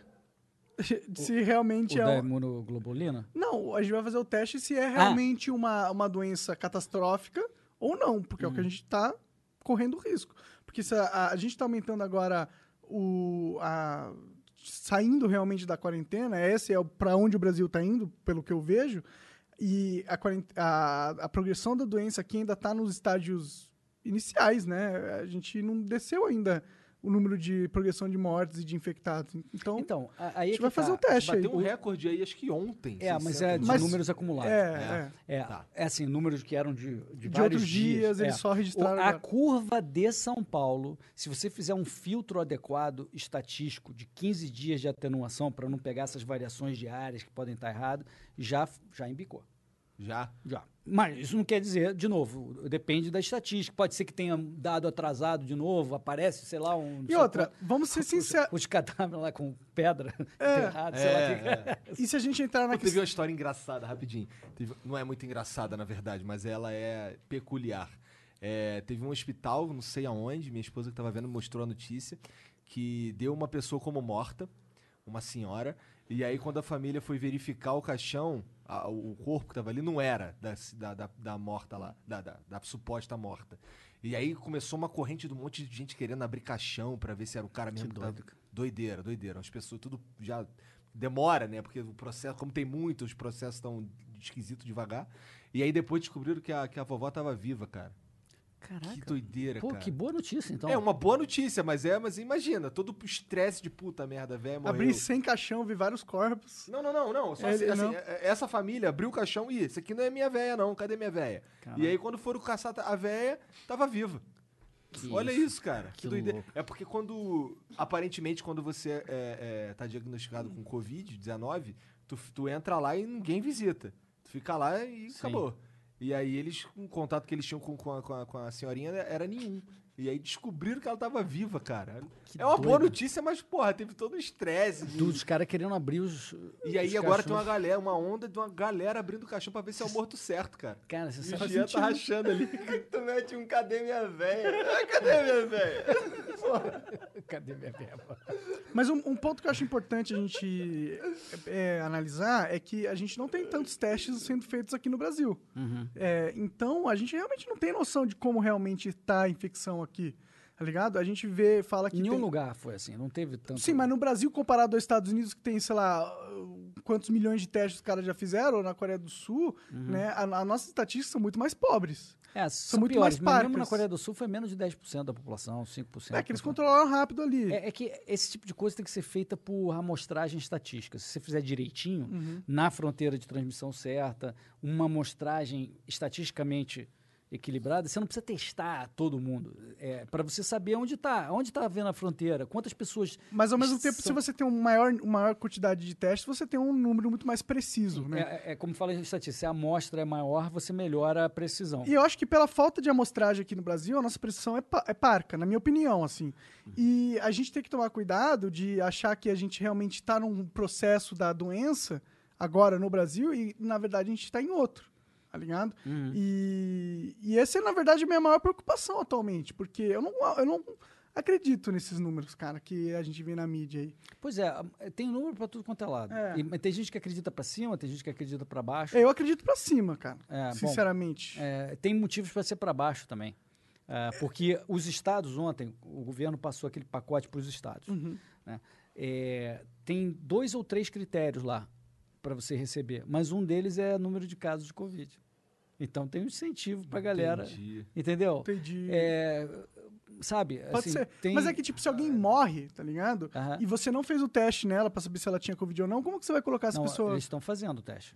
A pessoa em que todo morre. mundo que morre? Pelo que No Brasil entendi, todo? pelo que eu entendi, morreu, o cara tá fazendo o teste. É. É. Ah, então. Esse É. teste é um ou, teste complexo? ou, no mínimo, o médico que acompanhou, ele, ele vai dar uma opinião na causa da morte, quando ele faz lá o, o- o atestado, que vai para o cartório, e tem tal, a famosa última linha, que eles chamam. Na última linha, ele bota a causa primária, que, causou a morte. Então, a opinião, se não fez o teste, a opinião do médico que acompanhou o quadro é, é a, que, é a que vai ali. Entendi. Então, Então, isso, é, pe- supostamente, isso é é- perigoso, na verdade, porque a opinião do médico não Mas vale não de tem nada. nada melhor que isso, né, cara? Porque mesmo o teste tem erro também. Tu- tudo bem, tudo bem, mas, mas é, isso vai de encontro ao ponto que a gente realmente não tem certeza dos números aqui. E eu tendo a, sempre quando pensar no Brasil como instituição capaz de ter um processamento bom de dados e de fazer uma coletagem boa, eu não tenho uma boa impressão do Brasil, tá É, ligado? não, tem- tem- em parte você tem razão, sim, eu concordo. O que eu acho que é impressionante é que as curvas são todas quase idênticas no mundo inteiro. Então, todo mundo está errando igual, é, é- é estranho. É, E a é, é curva do estranho Brasil pensar também que a é. Suécia teve uma curva parecida com comportamentos diferentes. É, também, também é estranho. né? E a Inglaterra ia adotar a mesma política que a Suécia adotou, não fosse o, o tal cara que a gente mencionou, o, cara Boris da Johnson. vaca. é. Ah, o cara da vaca, É, o é. Ferguson. o Neil, Neil Ferguson. Ferg- É. Neil, foda-se. Neil Ferguson. Entendi. Se não fosse esse cara É, aí. é. Então, assim, é E o difícil. primeiro-ministro pegou essa porra. Ele Quase deve morreu. ter pirado Pegou, também, né? Pegou, pegou. E aí deve, ser, deve ter... Deve Ele ter estava no grupo pesado de risco, né? no Deve julgamento. ter, co- deve ter contribuído. Deve ter contribuído. É, é, não, não, foi depois, eu acho. É, o- É. é, ele, ele, ele adotou a política antes de pegar, se eu não me engano, se eu não, não falha a memória. Entendi. É créditos pra ele politicamente, né? Bom, não sei, né? Se se provar que tudo isso era realmente necessário, Todo que a gente só mundo, vai né? saber lá Todo mundo fez a mesma coisa, né? Todo mundo. A cara dele. A que custo? Você acha que a mídia tem um papel importante nisso? Eu acho. Porque a gente percebe que a mídia, hoje em dia, ela tem muito mais um viés de a minha mensagem precisa chegar aos olhos e ouvidos da maior quantidade possíveis, em detrimento do conteúdo, sempre. Então, eu sinto que a gente tem hoje em dia uma mídia a mainstream especializada que ela tem uma dinâmica de trabalho que ela não realmente está visando informar o público, a população. E existem momentos que a gente precisa que a gente tenha informações precisas, corretas e bem pensadas, tá ligado? E quando a mídia, a lógica da mídia não é baseada, né, a indústria da mídia não é baseada em produzir esse tipo de produto, a gente, quando tem uma crise dessa magnitude, que não é necessário que a gente tenha uma transmissão confiável de informação, talvez muitas pessoas morram por causa disso, né?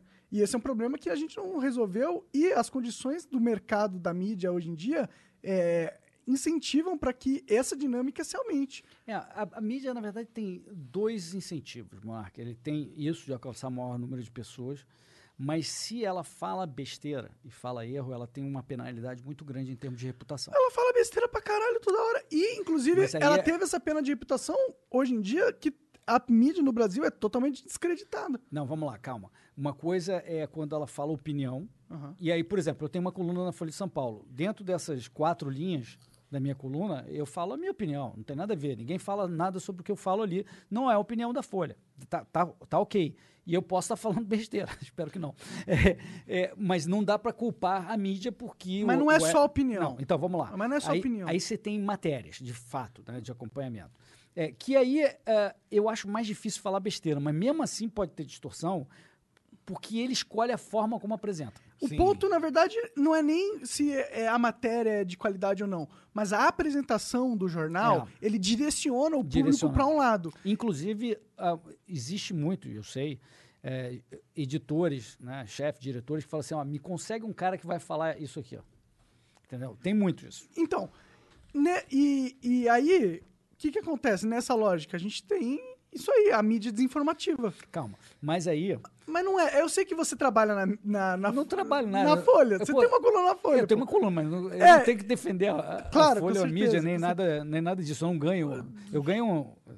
Não dá pra pagar nenhum esse boneco aí. eu sei que não não é. pelo dinheiro que você tá lá. É, eu tô para divulgar as ideias. Eu não Sim. tenho interesse em defender, mas por que, que eu quero fazer um contraponto? né? É, pelo seguinte, quando a gente vai para a rede social, que é- seria uma outra forma de você se informar, é, o que mais tem, por exemplo, você citou, né, Igor, a, a- a pessoa que ouviu, pa- parece que foi essa história, é, ela divulgou esse negócio da- dos caixões com pedra, que é uma história inventada, que ela diz que ouviu do cara que entrou lá na, na loja dela e ela replicou, nem sei se isso é verdade. É, o cara, ele- parece que o, o que o cara dizia era, ó, olha como é que tem, como é que pode dois coveiros carregar um caixão desse aí, cara?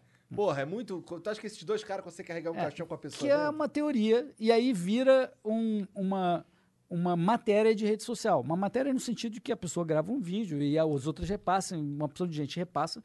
E aquilo não teve um filtro de uma organização profissional que, em tese, deveria ouvir duas fontes, checar a informação e cuja reputação, se o cara fala besteira de verdade, se ela botasse lá essa matéria lá como se fosse verdadeira, é, a- a- essa mídia ia perder assinantes pra cacete. Mas é justamente por isso. Porque quando a mídia sai na mídia. Na, quando essa matéria, entre aspas, sai na rede social, ela não tem a credibilidade. Pelo menos não deveria Mas ter. tem na a cabeça de muita gente. do Acaba leigo. tendo, acaba tendo. Acaba tendo. Do leigo tem, né? É, do não, mas mesmo a gente, a gente sabe. A gente já divulgou Ah, eu não. matéria sem checar. Você já divulgou. E falou, ih. Eu sou bem cuidadoso disso. Não, mas pô, é que eu não não, divulgo muita não, matéria. mano. Eu não divulgo É, eu me- matéria. eu me não tornei- não Não, faço- é, cuidadoso. nem- não é matéria, é assim, informação que Ah, você sim, leu sim, já um falei negócio, tanta merda um aqui no podcast. você divulga aquilo, olha só! Sim, E sim. aí, mas a aquilo- gente sempre fala que a gente não é jornalista também. Não, tudo, é o famoso cover ass. Cover- mas, mas ninguém no- na rede social é jornalista. Cover ass. Cover Não, ass. é que ah, vem algumas pessoas aqui no Flow e acham que a gente tem que ter uma postura de jornalista. Ah, aqui, não, entendeu? claro, sem dúvida. É, e, e- ou, ou que é, o que a gente fala, a gente pensou muito, ou tem todas as Ah, tá fontes. certo. não, a gente é dois cara Isso. gamer. O outro tem que ter a capacidade de julgar, tipo assim, ó, como ele não é jornalista, no- o Monark tem esse cabelo aí, então eu vou dar um fator de desconto de 40%. É, E aí, a barba, sei a lá. barba dá mais quanto? É, a, Fumando barba, vape. a barba dá uma caidinha, mas eu não queria ofender. Pior que eu tô pra trazer uma máquina de cortar cabelo pra ele aparar essa merda, Tem que comprar, tem que comprar. É coronavírus, a culpa é essa. É, a minha mãe, por exemplo, eu dou um fator de desconto de 80, 90. Minha mãe adora fantasiar, inventar. Então, você tem que ter um pouco de um termômetro. Sim. E eu acho que, no caso da mídia, também tem que desconto. Mas comparado com a rede social, acho que o termômetrozinho da mídia tá melhor. Porque o cara se fala besteira mesmo, fato, fato. Não estou falando opinião. É, Não, com Ele- certeza, mas o negócio é, primeiro, a gente tá pegando a- o, o exemplo mais tosco de conteúdo na mídia social também. Porque existem outros programas que, estão, que têm a mesma. Então vamos falar do Atila, falando lá daqueles Não, mas lá. peraí, antes eu queria é, falar de um outro ponto que é, que é o seguinte, que eu esqueci, eu acho, na real. Desculpa, cara. É. Não, porque a gente tava falando do- da, da validade das informações das É, mídias ah, sim, sociais. e tem uma coisa da, da mídia mainstream que a mídia social não, não tem, que é eles têm uma reputação, por mais que as pessoas leigas vão falar assim, vão acreditar nas notícias que vêm pelo WhatsApp, a mídia ela tem uma reputação, ela tem uma, uma validação que é infinitamente superior e eles usam isso de forma muito ah, inteligente, muito eh, planejada e, e que vem de, de, de uma experiência que eles têm com isso de décadas, entendeu? Que eu acho que eles têm um controle da narrativa que eu, que eu acho que eles não deveriam ter, justamente por causa da dinâmica do mercado que eles estão passando agora e porque eu não confio nesses caras. Tá ligado? Eu não Eu- confio. veja, a mídia, para mim é muito fácil falar mal da mídia, inclusive que 90% das redações sempre foram de esquerda, né, levando uma narrativa que é contra a minha própria ideologia. E eu sei disso, né, a gente sabe disso, e a gente critica é, por causa disso. Mas, de novo, o mais importante é ter liberdade, canais alternativos à mídia, à mídia mainstream, que, é, Não, que as pessoas que- possam usar e adotar porque elas acreditam naquilo. Sim, que é Entendeu? a revolução da internet. É, e que mesmo assim não é fácil. Por exemplo, quando eu divulguei. Mesmo assim, tem muita mídia alternativa, entre aspas, que é foda. Então- tipo, eu vejo. eu- quando, eu vejo Catraca alguma- livre. quando eu vejo uma parada que tá escrito catraca livre, eu. ixi, Pô, isso Não. aqui é caô, pô. Então, eu, eu ia citar o exemplo, por exemplo, no Facebook, quando eu botei a capa do paper eh, que divulgou o- a eficácia in vitro da hidroxicloroquina. É, de- eles colocaram, a agência verificadora colocou fake news. Aí eu, agora, falando recentemente com. Eu não tô nem aí, que eu acho que é- o Facebook é privado, pode fazer o que quiser. Se eu quiser, eu não uso e eu acho que tá tudo certo. É assim a minha atitude como liberal. Mas eu falei com uma, uma amiga minha do Facebook, eu falei, olha isso aqui, cara. O que, que tem de fake news? Eu botei a, a capa do paper. Ah, não, porque, você, porque aí tá, mos- tá dizendo que este remédio é, funciona. Mas é o paper da Nature.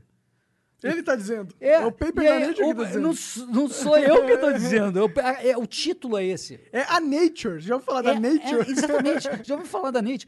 Não, não, porque. eh, e aí vira fake news, mesmo no Facebook, entendeu? E, e sei lá, talvez no, no- no- na mídia mainstream esse paper sa- não saiu, por acaso, mas poderia ter saído sem isso. E no Twitter, quando vieram com essa acusação maluca que eu falei antes, lá de contrabandista, não sei o quê, o- o- chamaram todos os, os amigos, né, para me atacar, e aí o Twitter chegou numa bela hora e falou assim, ó, ou você apaga esse Twitter, tua conta tá congelada, ou você apaga ou você não volta pro Twitter. Eu falei, tá bom, eu paguei, pronto. Se é assim, né? Se a arma Mas- tá na minha cara. Exatamente, tá bom, paguei. Alright, mas eu não tô vendo qual o problema do. do- o que, que tem nesse tweet?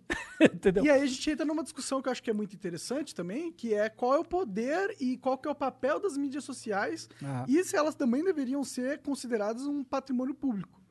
É, eu, eu acho que não. É, quando começa a virar patrimônio público é porque alguém vai determinar, um burocrata. Entendi. É, ele vai, passe, vai passar a ser o dono da opinião aceitável na comunidade. E se fosse um é negócio pior respe- ainda. Muito pior. a Constituição, tá ligado? Hum. Tipo, por exemplo, lá nos Estados Unidos tem a primeira emenda, que é... Não é emenda, a primeira cláusula lá, É emenda mesmo. É emenda que eles falam? Uhum. É, que é a liberdade de expressão.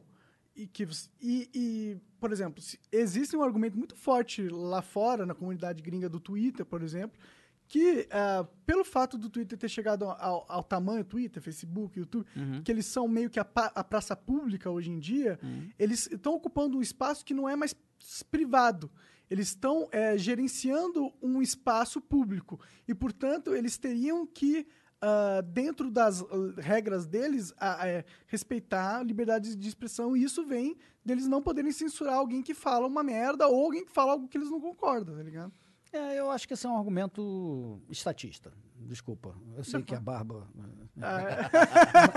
Mas, é, assim, é, é mais uma, uma forma de você centralizar a decisão em, em- em um cara que vai ter o poder de determinar o que, que as empresas privadas, ou até você, até o que você vai fazer aqui. Porque você não está sendo equilibrado. Você está trazendo o Hélio aqui, você não, trou- não trouxe o cara da esquerda. Não, a gente tá tentando, É. eles não querem vir. Então, mas tudo bem. É, ma- mas, Mas, e você aí, dá qual- espaço para Como isso. que fica o poder da empresa que pode cercear a tua liberdade de expressão? Eu tô lá sem pagar porque eu quero.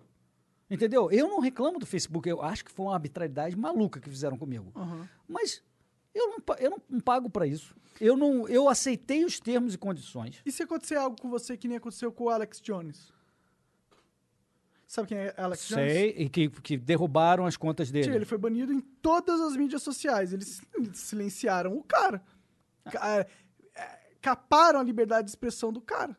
Assim, Você acha- é, eu eu acho- que se ele tem um ângulo, acontecer? eu acho que se ele tem na- nos Estados Unidos e no Brasil, você tem um ângulo de ir na justiça e dizer, olha, por que que eu, por que que me cortaram aqui? Onde eu descumpri os termos de uso?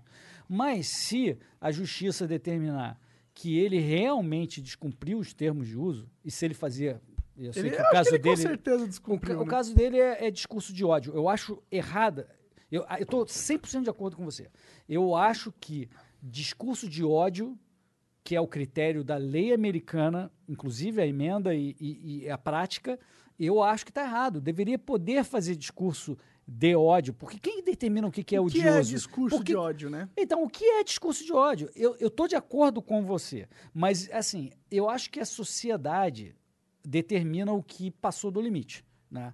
É, de alguma forma, não sei qual a forma de mediar isso, mas sem dúvida vai passar por um sistema de diri- dirimina- dirimição de conflitos, na justiça, de alguma forma, que vai dizer, cara, aqui tu passou total dos limites. Né?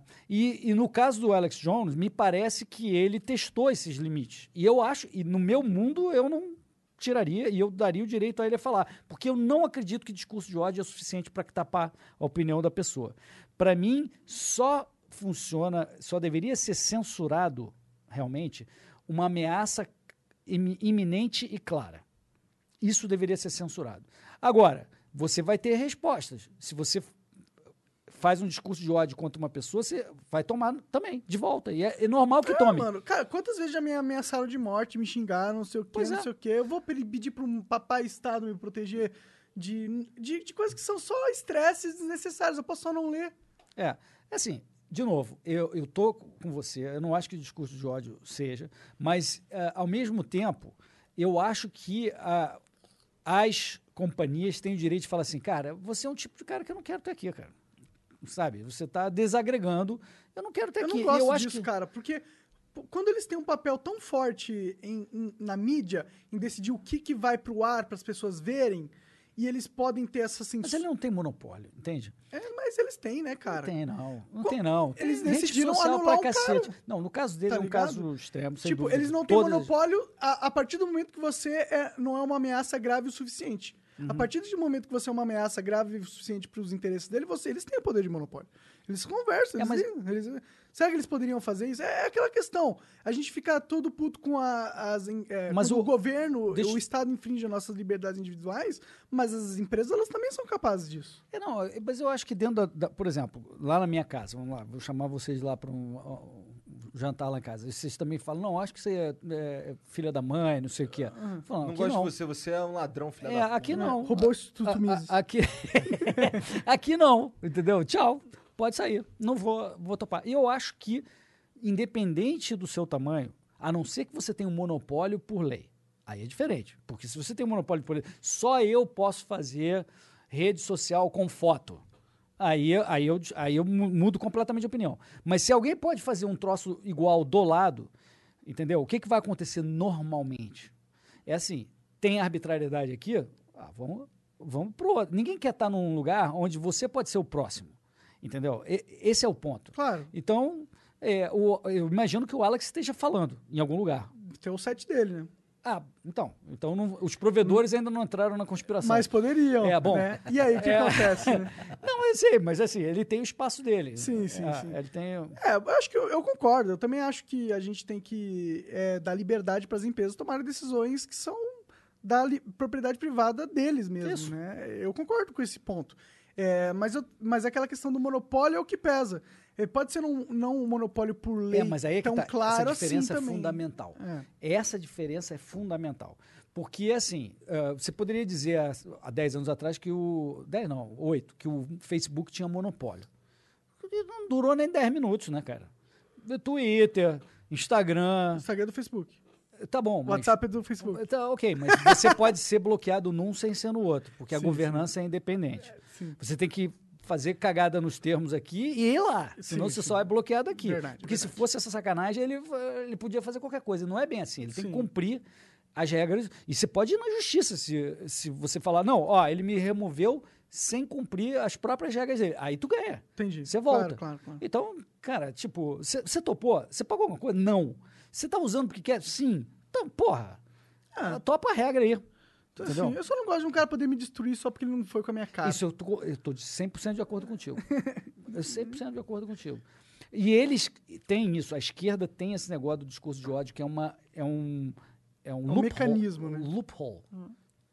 Ele tá O loop- demais. o loop ele, é- ele o não loop- consegue, ele tá demais. Ó, o loophole, pra, que é um esfíncter, o famoso esfíncter. O loophole é um esfíncter. Ah, ah, É uma brecha, né? É uma brecha. ah, conheço. É. Então, é, pra, uma brecha para te ferrar.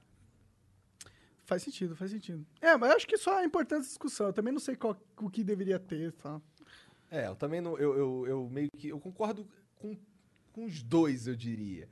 Porque é, esse lance da gente ser censurado pelo que a gente fala numa rede social, eu acho horrível, tá ligado? Eu acho que se falar, sei lá, qualquer besteira, ó, não pode falar essa porra aqui, tá banido. Por outro lado, é isso, a gente meio que aceitou, né? É, o direito A deles, gente né? meio que aceitou. a É gente- diferente quando era na geração anterior, que tinha até o famoso eh, sketch do, do George Carlin, o comediante, que ele falava as sete palavras proibidas do, do FCC, que era a agência americana, que é como se fosse o- a nossa Anvisa. a- Anatel, da Anatel, vida, sei lá. Ah, na mídia, na mídia, quer dizer, rádio, televisão, na época, né? Não pode falar fuck, uh, twat, não sei o que, sei lá. se- se- e eles não tinham a lista, eles não falavam a lista, porque senão dava merda. Mas com a prática, ele- você sabia quem tomava a multa, quem tomava o toco, quem perdia o, o horário, você sabia quais, quais as palavras que tu não podia falar. E tem um sketch maravilhoso do George Carlin sacaneando eh, essas palavras proibidas. O Carly é muito foda. É muito foda. Mas assim, olha como mudou para melhor, né? Antes você tava na mão de um FCC da vida que falava, cara, falou isso, tá no pau, se fudeu. Não é nem o teu discurso, não é nem o conteúdo, falou essa palavrinha, se fudeu. Exatamente. Entendeu? É pior ainda. É, É palavra pior. proibida. É, é tipo um index lá do, do, do catal, lá dos caras da. Como é que falava aquele troço da perseguição? Da- fazia- Inquisição. Inquisição, não sei o que lá, dos livros proibidos. Não, é aqui, essa palavra proibida. É, cara, é, é surreal. Hoje você tem, você pula daqui para lá, vai para lá, vem para cá, faz o. Faz, como é que é o Ciro faz? Vem pra cá, vem pra lá. Você- sim, sim. Dá uma reboladinha assim. tá, isso aqui, isso aqui, assim. Cara, é, é, entrando um pouco no assunto da política, porque eu quero saber sua opinião. O que, que você tá achando desse negócio do Moro, dessa dinâmica toda? O que, que você tá achando da postura do Bolsonaro como presidente? Assim, do Moro, eu acho que tanto o Moro quanto o Bolsonaro, naquele dia da demissão, falaram a verdade. Ou seja, o Moro falou, cara, eu tô saindo porque o Bolsonaro está me fazendo pressão para trocar o Valeixo e um ou dois dos superintendentes regionais, inclusive do nosso estado, né? É, tá me fazendo uma pressão descomunal. Eu não tô vendo motivo. Não topo esse troço, tá com um cheiro. Ele não falou com essas palavras que eu tô falando, tô falando a interpretação do que ele falou. Tá com cheiro de ser conflito de interesse, ou seja, de benef- algum tipo de interesse pessoal ou de algum amigo. Então eu vou sair. Foi isso que ele falou. Aí a mídia no dia seguinte falou: ah, ele está acusando de crime. Eu não vi crime. Eu, eu vi uma acusação de uma pressão desmedida, irrazoável, que poderia se tornar um, um- um problema de crime no futuro se ele usasse a máquina pública para interesse pessoal. E o Bolsonaro falou: não, é mesmo, eu queria mesmo os relatórios, é, eu quero ser informado. E, e Ele na, de- ver- Ah. e, na verdade, quem faz esse tipo de coisa para o presidente é a BIM. A, a Polícia Federal não é um órgão de inteligência para o presidente. A Polícia Federal é um órgão que deveria ser um órgão de Estado, autônomo. Então o presidente eh, meio que falou: é, eu queria um trocinho aqui a mais mesmo, entendeu? Eh, e claro que ele não falou nada se ele ia- queria fazer algum conflito de interesse. Então aconteceu isso, o Moro foi embora. E dado que tem toda a cara que o Moro tem um potencial político muito grande, e se o povo realmente demandar, ele vai acabar sendo candidato, que isso virou uma grande guerra de narrativas de, de o Moro traidor, né? E, o- Bolsonaro. O Bolsonaro pôs a máquina dele pra atacar o Moro, né? É, eu não sei se o Bolsonaro, mas sem É, dúvida a claque, a claque no entorno, né? É, Você você acha que o Bolsonaro não. Ah, ele gosta, né? Você acha que ele não tem controle um pouco sobre isso também? É, não, é, assim, é tudo a, a mesma coisa, faz parte da mesma coisa, mas não sei se é ele pessoalmente que. ah, que- mas faz diferença se foi ele pessoalmente ou não? Não, não faz. É, é o estilo agressivo eh, dessa turma é um estilo que não combina, pelo menos com a forma de eu pensar, que é de ataques pessoais. É, é uma tática baixa, né? É uma tática baixa, faz parte, assim, é, é parte da narrativa política do Brasil de hoje, extremamente polarizado, que envenena o discurso público. Eu não, eu não sou favorável a isso, né? Quero achar que eu sou um pouco mais civilizado, mas é, é o que a É o que esquerda é. faz isso e agora É, eles mas, não fazem isso. mas o Bolsonaro não era pra ser uma outra esquerda, né? Que é o que ele se tornou, mas, né? É, mas a coisa polarizou.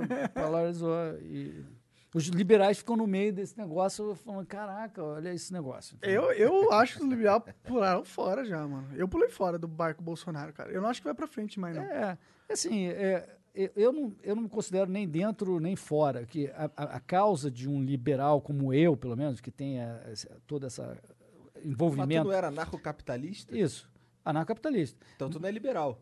Ou tô falando Não, é que. é- Boa, boa pergunta. É porque eu vejo, e aí cada um tem um pouco de opinião diferente, eu vejo o anarcocapitalismo como um sub, subconjunto do termo liberal. Ah. né? Então, é, o anarcocapitalista seria o, o liberal Especializado. é que removeu as contradições. Só para falar uma frase sobre isso. Lá atrás, o liberalismo clássico, que é o pai do- das ideias liberais, é, os caras não. Eles falaram, cara, se você laissez-faire, laissez-passer, agora eu mudei de língua. Caralho, É, agora fudeu. fudeu mesmo. Agora fudeu, cara. É, o cara falou de- francês aqui na De- minha deixa, cara. Deixar passar, deixar as pessoas é, fazerem o que elas quiserem, é, você vai melhorar a sociedade. Mas eles ainda falavam, não, mas é, então não tem é, monopólio, força, tudo isso é uma coer- coerção, tudo isso é besteira. Menos para segurança pública, as cortes e, e tal. E aí, no século XX, na década de 50, 60, alguns caras, um deles o Rothbard, que a gente tanto admira, a Rand e tal, começaram a falar, não, mas peraí, você não precisa usar coerção para ter segurança pública, você não precisa usar coerção, que é uma boa discussão. E aí, um subconjunto desse virou anarcocapitalismo, porque resolveu algumas contradições da, Do liberalismo. do liberalismo. Então é assim que eu enxergo, pelo menos a, a sentido, forma de eu sentido. enxergar ah, a, questão. anarco. Mas eu acho que a gente é uma sutil evolução do, do, do liberalismo. Outros vão falar que é radical, porque eles gostam de dizer que não, eu não sou liberalismo clássico, eu sou muito radicalmente diferente. Tá bom, entendo. Mas eu vejo como uma evolução das ideias do, do laissez-faire, né? do laissez-passer. Faz sentido. Mas a gente estava num outro... No tem- Bolsonaro fazendo merda. Ah, é. Então, eu acho o seguinte, que a minha causa são as ideias. O governo está saindo das nossas costas, está intervindo menos na sociedade e nos mercados. Se é isso, eu apoio aquela política. Aqui, tem um projeto de lei, tem uma ação aqui, eu apoio essa. Aham. Isso aqui não é o cara, nem é o governo, nem é o judiciário, nem é o executivo, é a porra daquela política que está melhorando aquele negócio. Então, uma hora o cara vai falar, então você é bolsonarista, você apoiou essa, essa causa. Agora você é anti-bolsonarista, porque você criticou essa. Você não entendeu ainda, então. É, eu digo, eu digo pular Essa fora. porra não é futebol, cara. É, exatamente, exatamente. Eu digo, Se fosse o Mengão, era campeão, caralho. eu É digo verdade. pular fora do barco, porque antigamente eu tinha uma esperança que o governo ia conseguir essas coisas, tá ligado? Porque eu também, eu concordo, por exemplo, eu gosto do Paulo Guedes lá, eu acho que ele tem ideias que seriam boas que fosse, se fossem implementadas, mas antigamente eu, eu acreditava que o Bolsonaro ia ter força política pra fazer isso acontecer. Hoje em dia, eu não tenho mais essa crença, tá ligado? Eu acho que o Bolsonaro, ele, ele gasta todo o poder político dele se defendendo. E ele não tem poder político pra avançar as coisas que ele foi posto lá pra fazer. E aí isso reflete, por exemplo, na bolsa, né? Que os caras É, não refle- passam as, as, as reformas. blá, Reflete blá, a blá. longo prazo no como o Brasil vai se desenvolver como um país, como potência. É, a- assim, é, muita gente tem um pouco dessa visão e foi para o lado diferente seu. De falar o seguinte, não, o Bolsonaro foi eleito pelo povo e deveria fazer valer essa visão, foda-se. Na porrada.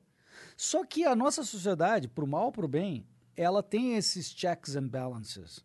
É- Essas, essa diversificação entre os poderes, os- né? cada um controla o outro, você tem várias forças políticas dentro do, do Congresso. Então, por desenho, não tem como um cara que é eleito para ser presidente fazer o que ele quer porque foi eleito. Porque, assim, o, a voz do povo não está só no presidente. O Congresso Nacional teve mais votos que o presidente. O, o presidente teve 57 milhões de votos. Eu não sei quanto o Congresso teve, mas sem dúvida mais de 100.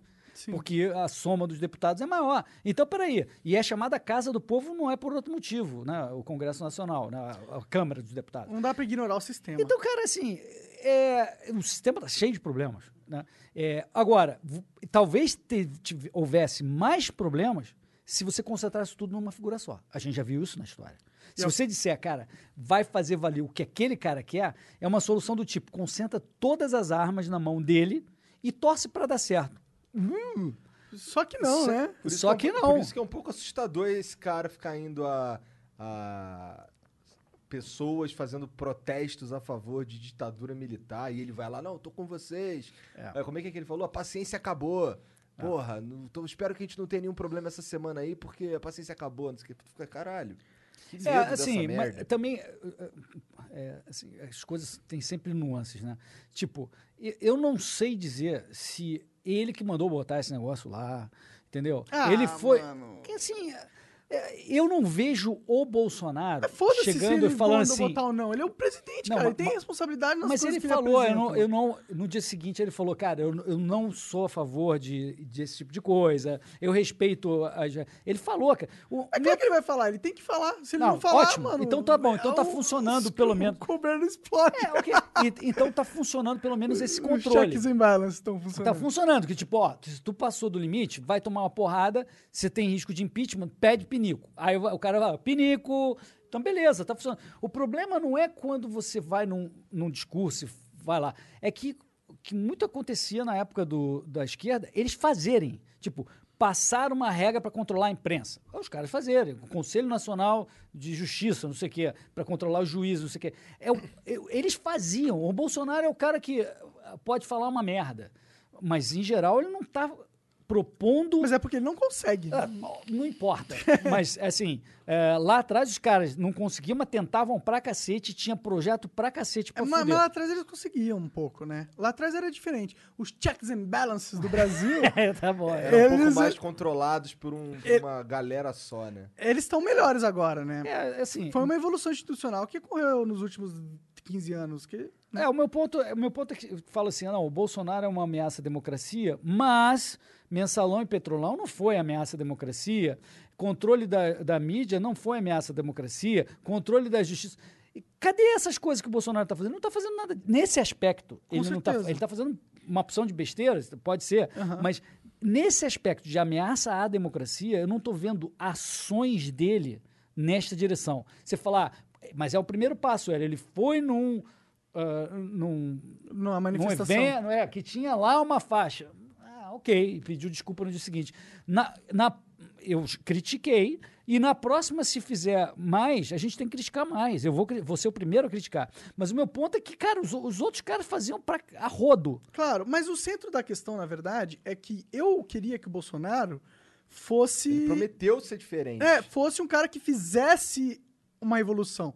Porque a gente tá precisando de uma revolução no sistema, não tá? As coisas do jeito que estão indo só Mas são aí você- burras demais. Mas aí você quer botar muito poder pra ele fazer a revolução que você quer. Não, tudo bem. E depois vai dar merda. Mas ah, o ponto, na verdade, é que a gente precisava de um líder que conseguisse trabalhar dentro do sistema para fazer essa revolução.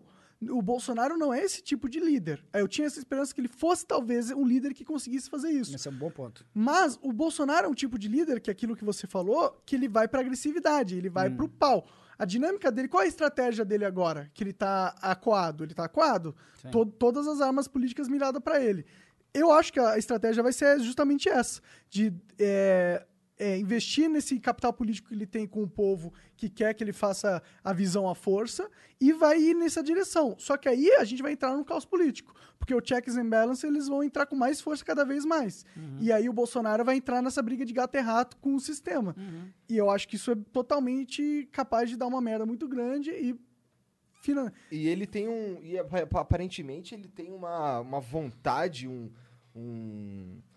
Não sei, ele tenta defender aqueles filhos dele lá que todo mundo sabe que é ladrão, de um jeito que, porra, é bizarro, cara. A gente, a gente supõe, por exemplo, que tudo isso que ele tá fazendo aí na- de mudança na PF, não sei aonde aí, pra defender o Flávio. É, a gente, a gente não sabe. Não, a gente não sabe, E, supostamente. ó, eu acho que a maioria das pessoas acredita que houve rachadinha. Aham. Ah, acho que não tem dúvida. Isso aí eu é, acredito. é crime. Eu, eu, eu também acredito que, que as, as evidências são de que é, houve rachadinha e rachadinha é crime. Talvez não seja um petrolão nem um mensalão, mas é, É, é o uma- crime que ele conseguia cometer na época, é, né? Talvez, talvez. é, e, e eu Com acho certeza. que sim, o Bolsonaro. Não sei se ele quer proteger do crime ou proteger das consequências políticas de uma de uma É um um de cartas, né? inquérito e, e tal, porque no passado ele já demonstrou, eu acredito genuíno, que ele falou assim, cara, se tu fez merda, tu vai pagar, eh, entendeu? Mas talvez ele esteja achando que tá, vai contaminar toda essa coisa de inquérito e não sei o quê, todo dia no jornal, Bolsonaro, Bolsonaro, Bolsonaro. É, Mas, Mas cara, foda-se, cara. foda-se. também acho. Você- Eu faria igual. Eu, eu falaria, cara, vai em frente o inquérito, é, é meu filho, mas vai ter que pagar e vambora. Talvez essa fosse a solução. será que é o filho dele só? Será que Não, ele- não deve ser só o filho. O Bolsonaro ele tem uma máquina política. Ele Sim. tá há 30 anos. Ele tem uma. E o que, que envolve uma mática, É, não, máquina pode política? ser, pode ser. Muitas E se, e se ele recebeu um rebate da rachadinha, é, aí é, é Aí impeachment. fudeu. Aí é impeachment. E, tipo, é claro, e, e a probabilidade não- disso acontecer ninguém- é grande. né? É, pode ser, é, sei lá. Mas assim, é tanta coisa que. Meu ponto é, Mas- não, mas não sa- sei, eu tô falando aqui sobre suposições. Mas isso é um ponto fraco do Bolsonaro, não é? Uhum.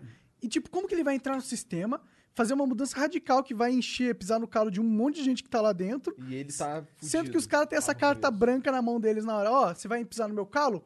Pum, impeachment porque você é corrupto e porque não sei o quê. É, é por isso que um anarcocapitalista acha que todo esse poder na mão dos três poderes né, é, ainda é ruim. Que, na verdade, esse poder te- teria que estar descentralizado na sociedade. É como se um marciano chegasse aqui e falasse assim: é, Cara, me conta aí como é que vocês fazem para resolver o problema né, de quando dá briga entre as pessoas e, sei lá, se tem pobrezinho que tem que ser atendido. Como é que vocês resolvem? Eu explico. Alienígena. É o seguinte, a gente fez o sistema que é o seguinte, a gente dá todas as armas e poderes para uns caras, a cada quatro anos você aperta um botão. E aí aqueles três lá, não, simplificadamente, aqueles três lá vão resolver o que eles quiserem.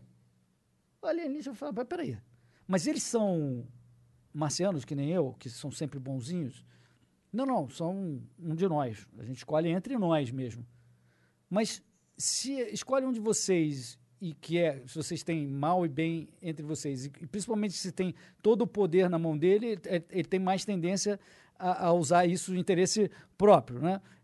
Por, que que você espera não usar? Tela azul do Windows. Aí, ó, o Windows. Olha, olha a cara dele. É, hoje ainda não deu, É, né? a tela azul do Hoje Windows. deu Restream Bug, estamos só na Twitch, inclusive. Ah, é? É. Então, assim, assim, é, eles têm um incentivo de eles chegarem a um equilíbrio comum entre eles, uma, uma espécie de simbiose, onde eles parasitam o povo, porque eles têm todo esse poder de parasitizar. Essa, essa solução é uma solução idiota, na, na minha, na minha vida. Mas, sem dúvida, se fosse um só, seria pior. minha- Claro, claro. Seria pior, porque aí ele não Cara- teria o equilíbrio entre, entre eles. Né? E o anarcocapitalista, só para completar, Claro, não, o anarcocapitalista vai dizer, cara, esse poder tem que estar muito mais distribuído na sociedade e a estrutura de governança dela tem que emergir a partir da, de- desse poder mais individualizado. Na verdade, você deveria ter 210 milhões de poderes. E esses 210 milhões de poderes vão fazer emergir uma estrutura de governança, não é governo, uma governança que vai estabelecer regras, estabelecer ordem, e essa governança, por ser muito mais robusta, como a internet, descentralizada, ela tem maior poder de reagir aos, aos anseios do povo. A gente passa tanto tempo para falar desta merda, porque eles têm poder para caralho, durante esses quatro anos, eles fazem poder. Se essa merda fizesse diferença, eles não deixariam ter esse botão. Se esse botão fizesse diferença do voto lá na não, não existiria esse botão, claro.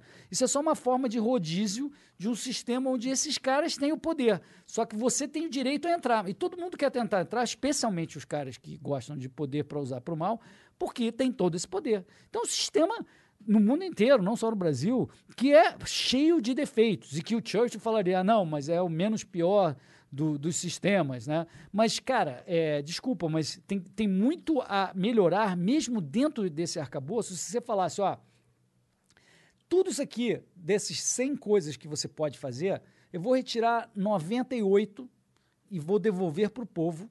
E você só vai poder fazer duas. Eu gostaria que devolvesse os 100. Mas se você já fizer isso, você já melhorou o sistema pra caramba dentro do desenho do- da própria lógica maluca do simbiose parasitária. Entendeu? Mas, infelizmente, Cara, a gente fala direto aqui que a gente tinha que ter cada estado pelo menos ser um país e o ideal seria cada cidade ser um país. perfeito. Eu acho até que cada pessoa poderia ser soberana. É, eu só não, eu só não consigo imaginar como isso funcionaria. Eu te digo um exemplo, é só um exemplo que ninguém sabe qual é, eu não estou propondo um sistema, mas um exemplo. Hoje gente- você nasce numa senzala jurisdicional, ah, dentro das linhas que você chama de Brasil, essa senzala que você nasceu e por isso você está obrigado a pagar esses impostos e, e- e tal. Você poderia ter nascido em outra senzala.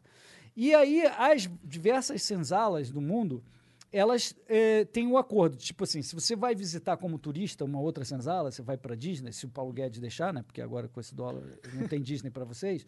É, Não mesmo. É, então. é, aí você, é, você passa a ser uma jurisdiçãozinha lá.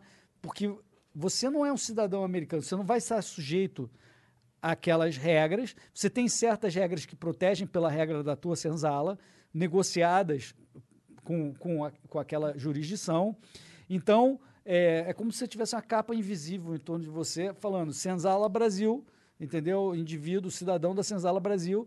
E aí, dependendo do que acontecer, vai ter que ter uma, uma, uma, juris, uma arbitragem internacional que pode Quem ter. que é o dono desse cara aqui? É, quem que é o dono? Você saiu na porrada com um cara lá na, na Disney, na fila, que você não aguentou, deu um soco no cara. E aí tem. Não, peraí, pelo nosso acordo você pode extraditar ou não pode extraditar, você tem que dar o advogado para ele, não pode dar. E aí, que- quer dizer, isso já existe. A embaixada, a embaixada, em- as embaixadas em Brasília também tem esse, esse campo invisível. Se você olhar bem, você vai, vai ver. É, e, e o americano, quando a gente vai para lá, ele vê essa capa invisível, uma peninha de índio também, né? E, e quanto melhor inglês você fala, a peninha vai diminuindo. É. você vai, assim, fica quase invisível quando você, você sabe falar loophole, entendeu? É, fica muito, muito pequena, quase imperceptível. Mas você ainda é da senzala é, Brasil. Ou seja, é, se você vai para os Estados Unidos e mora seis meses lá, você automaticamente vira escravo daquela senzala você passa a ser o, o- o person of interest. Né? É, você vira cidadão fiscal porque você passou mais do que seis meses naquela senzala eh, estatal. E aí, por- então, meu ponto é: você poderia estar aqui no Brasil e ter sua casa sem fazer parte dessa senzala. Só isso. E você é de outra senzala, uma senzala que você conseguiu obter a jurisdição dessa senzala de alguma forma. Aí você nasceria numa senzala ou você nasceria livre de senzalas? Então, se esse negócio se evoluísse nessa direção, possivelmente não haveria, não haveria mais senzalas. Mas se você tivesse já um país que permitisse que o sujeito optasse pela senzala jurisdicional dele, já começaria um processo de competição forte de jurisdições que começaria a melhorar para todo mundo. Verdade, faz sentido. Esse é o ponto. Então é assim, Ah, é eu um desenho possível, mas não quer dizer que eu estou falando, ah, não, o Hélio está propondo isso como uma solução. Não, estou falando só como poderia você ser um soberano individual. É, é claro pra todo mundo que quanto mais poder ao indivíduo, melhor, né? Tipo, dentro que. É, porque se Mais o- ou menos, não sei se é muito claro pra todo mundo, não. Tem muita gente que gosta do papai Estado ajudando, tem muita gente que ama CLT, FGTS. Tá É, é porque você nasce doutrinado nesse sistema, né? Seu pai logo de cedo fala, ó, você tem que Tem arranjar um trabalho. Porra, bom. esse cara não assina tua carteira, não? Porra. Eu falo, caralho. Verdade, tô sendo passado pra trás. É, entra nessa. Ô, Jean, a gente não assina tua carteira, cara. E aí? Ai, cara, tô sendo passado pra trás. Jean ganha muito melhor do que muita gente que tem essa carteira assinada aí. Com certeza. Só uns bônus que chega aí de vez em quando. Sim, chega uns bandos Os caras maneiros. ficam metendo Meritocracia. essa assim pra deixar o karma livre, assim, sabe? É, tem que deixar o karma livre mesmo. Pô, queria falar um pouquinho do teu pai, Hélio. Teu pai era foda. Meu pai era foda, cara. Ele foi ministro, né, cara? Ele foi, ele ah, lá na década de 30, Hélio Beltrão também. Hélio Beltrão. Tu, É. Teu é o quê? Seu- é Hélio Júnior? Beltrão Não, eu, tenho. é, ele era Hélio Marcos Pena Beltrão, que o Pena da mãe dele, e eu sou Hélio Marcos Coutinho da minha mãe, o Coutinho da, da minha mãe, né? Aham, aí dá uma diferença. É, aí, o- lá na década, quando ele estava com 19 ou 20 anos, houve o primeiro concurso público do Brasil, é que fizeram um negócio super sofisticado, super elaborado, com testes super sofisticados, uma quantidade enorme de pessoas. Ele foi primeiro lugar. Caralho. Caralho. É. Ele era nerdão que nem tu? Cara, ele era muito mais foda que eu. Eu Acho que eu sou mais nerd, mas ele era mais foda, mais inteligente, mais, mais tudo, cara. Se eu chegar a um, um pertinho assim. É, você tá comparando história. 10%. Não, mas, cara, é, é, é anormal. Meu pai era um negócio de louco. Aí ele já virou, em seguida, diretor lá do que é hoje o INSS. Primeiro ele foi chefe, já foi em primeiro lugar, virou chefe de gabinete da repartição que era o INSS. Era o primeiro concurso público para o INSS, que era o IAPI na época, chamava. Aí ele virou eh, chefe de gabinete e já em seguida virou diretor e já cresceu. Aí foi para a iniciativa privada e começou um, eh, um processo de ser um CEO profissional, que não existia basicamente no Brasil. É, você tava falando aí que não- ainda não tinha ciência de administração. É, não, não tinha bem uma ciência, que foi, no fundo, fundada pelo Peter Drucker. Né? Depois, estudando a, a General Motors, os métodos dela, ele falou, cara, é isso aqui, e entender o- quem é o seu cliente, ah, qual é o seu produto, como é que você vai atender o seu cliente. Tudo isso virou uma ciência de administração, mas meu pai já era um natural nisso, ele era um gestor profissional, quando só existia ou empresa familiar, né, própria, empreendedor, né, ah, ou multinacional, ou estatal, ou empresa pública e tal. E aí ele teve muito sucesso como gestor a vida inteira. Aí eu estava te contando rapidamente a história do. Um dia eu vejo o currículo dele, tinha vinte e poucos anos, em cima da mesa, assim, enorme currículo, dessa largura. Aí comecei a ler aquele, aí eu falei assim, pai, tem um erro aqui no, no teu currículo. Erro? Onde, onde tem um erro? Olha aqui, entre 1960 e 63, você aparece como CEO da Mesbla e da Cimento Paraíso. Né? E ele tinha sido CEO de uma opção de empresas conhecidas. Essas duas eram empresas importantes da época. Aí ele, aí ele falou, não, tá certo. Como assim, CEO de duas companhias grandes, assim? Como é? Que, me explica isso. Vou te explicar. Eu fazia o seguinte, eu estava trabalhando numa empresa, se alguém quisesse me contratar, isso oco- ocorria, eu fazia os cálculos todos do que eu ganhava, salário, benefícios, plano de saúde, sei lá, carro, não sei o quê, multiplicava por dois, e se o cara pagasse, eu ia para outra empresa. Aí mudei de muitas empresas ao longo dos anos por, por conta disso, ficava dois anos, ficava três anos e tal, mudava, E às vezes acontecia, às vezes não. E aí, nessa época, eu estava, sei lá, na Mesbla, e aí veio a Cimento Paraíso fazer a oferta, pagou as duas vezes, mas aí a Mesbla, não, não, eu pago mais. Aí começou um negócio de leilão, ele falou, não, leilão não, vamos sentar aqui, vamos resolver essa história. Saíram da reunião decidindo que ele ia ser CEO durante o período matutino de uma empresa. E, e no outro... Caralho, isso é uma doideira, cara. Cara, uma doideira, cara. Meu pai era animal, surreal, assim, era, era um papa da, da gestão. Não e- é à toa que ele foi parar ministro, né? é, aí virou ministro, ficou muito conhecido como ministro da desburocratização, né, de simplificar. É, Era um ministério sem orçamento, sem equipe, né? Tinham oito pessoas, das quais três eram secretárias, né, assistentes, que abriam cartas todos os dias. Ele recebia 300 a 400 cartas por dia, Caralho. respondia todas. Tu tinha quantos anos nessa época? Eu tinha 13. Caralho. É, é, tinha 13, 14 anos. Eu não entendia direito ainda é, aquela coisa. Mas morava em Brasília, estava lá, levou a família toda, estudava lá e tal. É, e aí, pô, eliminou 300 milhões de documentos por ano, né? Que a gente tinha atestado de vida, atestado de bons antecedentes. né? Eliminou uma plaquetinha que tinha na placa do carro, que você tinha que renovar todo ano, que mudava a corzinha, era uma plaquetinha menor que era na lateral. Precisamos de um outro Hélio Beltrão agora. Pois é, cara. E, pô, outro dia eu fui no cartório, outro dia não, já faz tempo, porque eu fui vender o carro. Os caras inventaram um troço que é ah, por autenticidade. Deixa eu falar isso, é Não. reconhecimento de firma por autenticidade. Que você não pode mandar alguém lá reconhecer a sua firma. Você tem que ir pessoalmente para assinar o livro. É mais uma forma de, De cobrar. é. Aí, cara, aí eu fui lá para vender o carro, né? Aí o cara falou: ih, teve um cara com o teu nome uns anos atrás que queria acabar com os cartórios. O pessoal aqui ficou todo mundo louco. Ia para Brasília toda semana, porque ele queria acabar com esse negócio inteiro, não sei o quê, né? Aí, aí eu já não tava, a história estava ficando assim, eu fiquei quieto, porque ele tava. Aí ele falou: "Você está vendo esse selinho aí que você está levando nos documentos?" Eu falei: "Sim." Vende por 25 reais aqui na 25 de março, em São Paulo, não sei o quê. Eu falei: "Caramba, falsificam?" Ele falou, não, é, é esse selinho, tipo assim, sai da mesma gráfica, sei lá. É, eles vendem a cartela, e a cada selinho, 25 reais. Eu falei, aí eu já não queria falar mais nada. Mas aí ele continuou, ele falou assim, e você sabe a outra coisa? Eu vou te contar. Eu falei, por favor, conte. Aí ele falou, nós estamos sem tabelião há seis anos. Agora eu vou explicar o que significa isso. Na mentalidade desses estatistas todos, o tabelião é o cara que é ungido por Deus para dizer que você, Igor, é você mesmo, que você, Monarca, é você mesmo.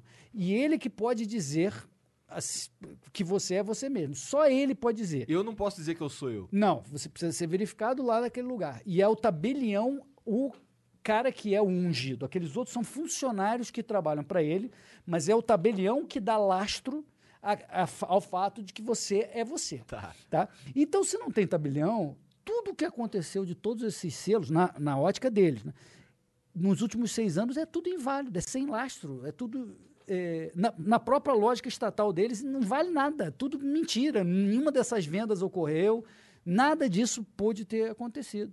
Eu saí branco de lá, né? Porque. A pessoa, se tu fala, ah, meu pai. é o quê? não sai daqui, não! Vamos torturar esse cara aqui, Leão! Filho do Hélio Beltrão!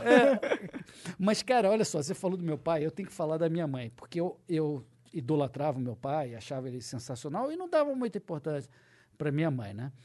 E a minha mãe já tinha escrito, nessa época que eu descobri, eu vou contar a história, já tinha escrito uns 10 livros. Ela é arqueóloga. Caralho, que foda. Fudida. Que foda. É, a Indiana Jones do Brasil, é conhecida aí. Ela é muito foda. Como é o nome da tua mãe? Maria Beltrão. Aí, é, pô, é- ela é- chefiava o departamento de arqueologia do Museu Nacional, ela é diretora, mas é, tem três sítios arqueológicos no Brasil, fez descobertas inacreditáveis. E aí eu estava estudando nos Estados Unidos e ela falou, estou indo numa exposição aí. Eu falei, vem, vem, mãe, fica aqui comigo e tal. Ela foi me visitar e eu descobri que a exposição era dela, ela que estava fazendo a exposição. Caralho, peraí. É, é. A tua mãe era foda pra caralho e tu não sabia, é isso? Isso. Caralho. Tu não sabe disso, Não, cara. cara, tô falando sério. Não, tô falando, cara, porque eu não entendia nada. Eu sabia, eu via ela na mídia, mas meu pai aparecia mais. Né? Então eu, eu olhava, era o meu pai que era o, o ídolo. O centro das atenções. É. E, e a minha mãe tinha um jeito, ela sempre teve um jeito de cientista louca. Então é, aquilo pra mim parecia, sabe, um negócio como se fosse o Didier Raul, assim, você olha, aquele, né?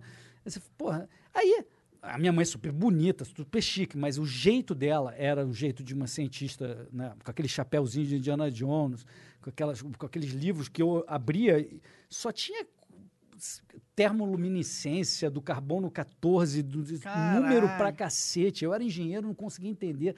Falava, não entendo porra nenhuma. Aí, cara, a exposição era a exposição dela no World Trade Center. Cara, já- fomos lá, chegamos no World Trade Center, lotado. Mídia pra cacete. Porra, a exposição dela era os, os- todas as pinturas rupestres que ela descobriu na Bahia de 10, 15, 20 mil anos, todas expostas em panos, nas paredes. Gente pelo Eu falei, caraca, a minha mãe é foda. E aí eu fui ver o livro dela, o último que ela tinha lançado, o prefácio do Levi-Strauss, que é o maior antropólogo do mundo. Eu falei, cara, ferrou. Agora, agora minha mãe tá no meu... Ela fez o prefácio desse antropólogo aí. Não, É o contrário. Ele que fez o O prefácio. Levi-Strauss fez o prefácio do livro dela. Caralho! É, tua mãe é foda mesmo. Além de tudo, ela é ah, Legion d'honneur. Eu não sei que porra É é. Legião da Honra, como se fosse o Sir da, da, Ingl- da Inglaterra, da- do Reino Unido. Ela é isso da. É a maior honraria para estrangeiros que se dá na França. Caralho. É, porque é- é- ela estudou na França e. O currículo dela é uma biblioteca. Não, é inacreditável. E ela já escreveu, sei lá, 18 livros, sei lá quantos livros. Que incrível. Ela escreveu, é inacreditável. Maria Beltrão. é. Maria Beltrão, animal. Caralho. Mas, Hélio, muito obrigado pelo papo, cara. Foi Obrigado muito vocês. foda, cara. O De mais verdade, legal, de verdade. O mais legal é que eu me senti à vontade pra caralho, entendeu? Carioca Não se preci- entendem, É, não precisei te chamar de doutor, nem porra nenhuma. o cara falou inglês pra caralho, falou francês, falou a porra toda. É, né? mano. E, cara, vamos ver aqui se tem alguma mensagem aí dos moleques aí. Eu vou mandar já, beats. vou mandar já o beatzinho. Então ele vai mandar aqui umas paradas pra gente. Deve ter alguma coisa ou outra pra tu comentar aqui Tá também. bom, beleza. Tá? Vambora. Obrigado aí, galera. Gostei muito também. Que bom, cara. Pô, que bom, legal. fico feliz, mano. Vamos, vamos repetir se você quiser aí. Vamos, Ó, vambora. eu mandei aí, mas queria deixar já um recado pra galera que esse flow, é, por causa de um bug do Restream, que ficava. O Restream ficava desligando e ligando lives, lives novas no YouTube. Então a gente matou o YouTube hoje e o flow de hoje vamos upar como estreia às 8 da noite. É isso esse, que vai esse flow acontecer. que tá rolando nesse exato momento, se você gosta de assistir pelo YouTube. YouTube, 8 da noite. Tá. Hoje mesmo. É isso. Então vamos lá. O Matheus Sa... o Matheus Sed, 750, mandou. Opa, tudo bom, pessoal do Flow? Então vocês poderiam chamar o Elba do Fazendo Nerdice. Ele é amigo do Diário Planinal. Tamo vocês. Ô, Matheus, manda lá no Discord do, do Flow. Que o, que aí- Links, contatos. É, lá na, é, tu- aí na um Twitch resumo é breve. exclamação Discord. Né? Aí tu manda lá a tua sugestão, resumo breve, o contato do cara que você tiver, ou o canal dele, ou qualquer coisa do tipo, beleza? Bom, o José Flores88 mandou 100 bits. E aí, Monark, manda um salve pros anões da panelinha do Bananal. Porra, É, fizeram um vídeo pornô fake meu, que viralizou na internet. E aí o cara era dessa panelinha do Bananal, ele, ele ficava comendo a mina, falando, fala panelinha do Bananal. Caralho. É, mó, mó, deu mó... Quer dizer, não deu rolo nenhum, mas mó merda isso aí ter viralizado. É, né? ele Caraca. ficava comendo a mina, entre aspas, que essa mina, entre aspas, era a mulher do Venom. Nossa, É, o título era A Mulher do Melhor, um Sendo amigo que o meu Venom é o melhor amigo do cara. né? Nossa, que sacanagem do caralho. Foda, foda. E se- assim, eu não vi, mas segundo o Monark, o cara foi falar pra ele que tava mesmo imitando o Monark, né? É, o, ca- o cara que fez esse vídeo me mandou um e-mail, falou, cara, vi que tá dando confusão, eu tava imitando vocês, e você mesmo, que era uma, uma aposta com o nosso grupo, Pane- Panelinha do Bananal. Se fosse a rede social do Monark, ele vetaria esse vídeo. Veta- Eu, eu- Tá vendo? Eu ia pedir pra trocar o título, né? Porque não sou eu. Tá. Ó, o Rodrigo Arve mandou 100 bits. Boa noite, manos. Queria saber como tá a família e os amigos de vocês. Tá tudo bem? Aqui em Belém o negócio tá ficando muito ruim. Em casa as coisas vão bem. Espero que todos estejam bem. Grande abraço e o Bolsonaro acabou. Valeu, Rodrigão. Obrigado aí. Tá tudo bem, cara. Eu acho que nós vamos sobreviver. Também acho. O Lucas Perico07 mandou. é, chama o baiano pro Flow. Mandou 200 bits. É? Tá, beleza. Ok. Mesma coisa, mesma mensagem. Ó, o Celbrum mandou 300 bits. Salve, Monark e Igor. Acredito que o Pentágono... Oi? Acredito que o Pentágono só está soltando essas imagens para preparar as pessoas do mundo para anunciar a existência de extraterrestres. Capa. Caraca, tá falando um assunto de- do extra Caralho, é, o cara foi longe aqui. PS, tô Cara, apoiando cheirou nióbio e grafeno pra caralho de manhã, né? É, É. é. Tu, tu viu, mas tu viu que o Pentágono soltou umas imagens de uns OVNIs? Não. É. É. Ah, não pode. Eles, Sério? me- Sério? eles meio que admitiram, não, é OVNI mesmo essa porra, a gente sabe que porra é essa não. Ah, bom, a definição de OVNI é não identificar. É, não quer dizer é. que seja um... Não um- Não, não Necessariamente quer dizer que seja realmente. Oh, no. É, não estamos nesse nível ainda. É, bom, o Cel Brum mandou 100 bits. Faz a seda mais natural possível que eu vou usar religiosamente. É, a gente tem um monte de maconheiro que assiste. Ó, a seda ela vai se aprimorando com o tempo, tá? Porque a gente tá começando, a gente não tem. Né, A gente tá com dificuldade de fornecedor também por causa do É, coronavírus, Covid-19. é, mas vai rolar, vai rolar. Mas é real, já vender seda mesmo. Caraca.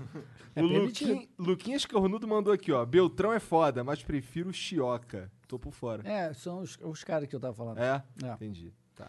O Rodrigo, Rodrigo Arvi mandou 100 bits. Janzão, sou advogado trabalhista, mano. Bora correr atrás dessa assinatura na tua carteira? Não cai nesse papo burguês safado do Igor do Monark. Vai ser lindo esses meus 30% de honorários. Hahaha. Grande abraço. Se Ele tá falando. Esse, ah, é de mentira, ele tá falando sério. Hahaha, Buja. Mas aí que tá. Ô, Jean, tu quer ser carteira assinada? Cara, eu não quero, porque eu tenho a senha de todos os canais. Você acha que eu vou fazer um Pois quero é, nesse sentido. Ó, mas se é a gente foda. fosse- Fora, Tu deu a porra da dica. Cara, você perguntou, cara. fora, moleque.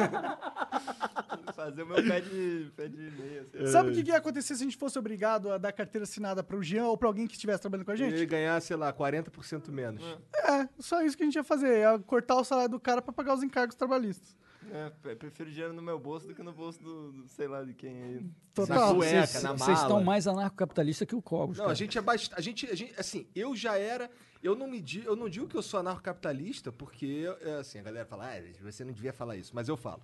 Que eu não, eu não estudei o suficiente, vai. Sim. E, assim, eu tenho algumas é teu foco. convicções e tal, que assim, que quando eu fui descobrir esse termo, eu, eu pensava. eu- foi a primeira vez que eu vi o, o Rafael, inclusive. Ele soltou Craque. um vídeo num canal de um amigo meu, do David Jones, no Gameplay RJ, que é um canal de videogame, mas aí ele acabou soltando os vídeos lá. E aí eu vi, caralho, ah, isso que eu penso tem um nome, tá ligado? Mas assim, eu, eu só. Eu Legal. acho, mas assim, tem um monte de coisa que eu, que eu fico com o pé atrás também, mas. Não. Mas é mais ou menos a mesma linha mesmo. Mas você é legal que você entrou pelo Rafael, que é um craque, cara. O Rafael é maravilhoso, um cara espetacular. É, eu gosto do Rafael também, gente boa demais. Você tem que mandar o fone dele aí. Verdade. Ele, ele participou com, com a- Mandar pro Rolandinho também. Ele participou com a- é, aqui do Flow essa última vez pela internet. Ah, legal. É. É, não é tão legal assim. É, a gente prefere, pessoalmente. a gente prefere assim é muito claro. melhor. Nossa, não tem É, nem não comparação. tem nem comparação. Sem dúvida. É, você, Igão. Tá. Ah, Dragon Slayers. Dragon Slayer. Mandou 100 bi- Esses nomes da Twitch são pica, né, cara?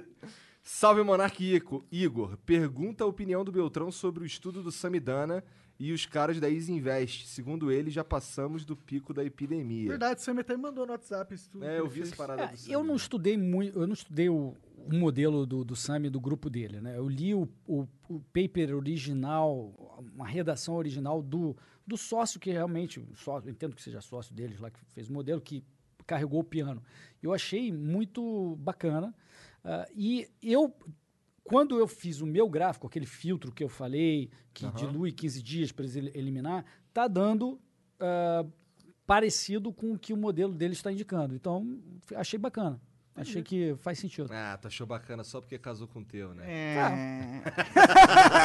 Confirmou. É o famoso confirmation bias. Ah, Viés. Eu estou enviesado pela confirmação. Pessoal pode vai ser, porque ninguém sabe nada. Mas Esse no é caso dele é uma simulação lá, computadorizada, É uma blá, blá, simulação. blá, não sei o quê. É, mas o dado que está saindo com o filtro adequado está razoavelmente aderente a- a- ao que eles fizeram. Então, Entendi. achei legal. Massa. Então é, É isso. isso. É isso, Hélio. Muito obrigado pela Obrigado, moral vocês. de vir aí, Valeu, cara. galera. Só chamar qualquer coisa. Demorou, aí eu gostei, hein? Um beijo aí pra todo mundo da Twitch, vai no, pro YouTube já já. Um beijo pros nossos patrocinadores, Exit Lag, Smirna, Edifier e os caras aí do, do- do- da pessoa física aí do Apoia. É, e- exato. E se você gostou de alguma parte desse momento, quiser recomendar para o seu amigo, vai estar disponível no Cortes do Flow. Ok? Canal- Obrigado, Edifier, pelo foninho aí. Olha lá, ele e o Gostei Beltrão bastante. agradecendo a Edifier. Edifier, Valeu, galera. Só não gostei que é vermelho, que é meio. Não é, meio não é, esquerdo. ele é ah, preto. opa, liberou.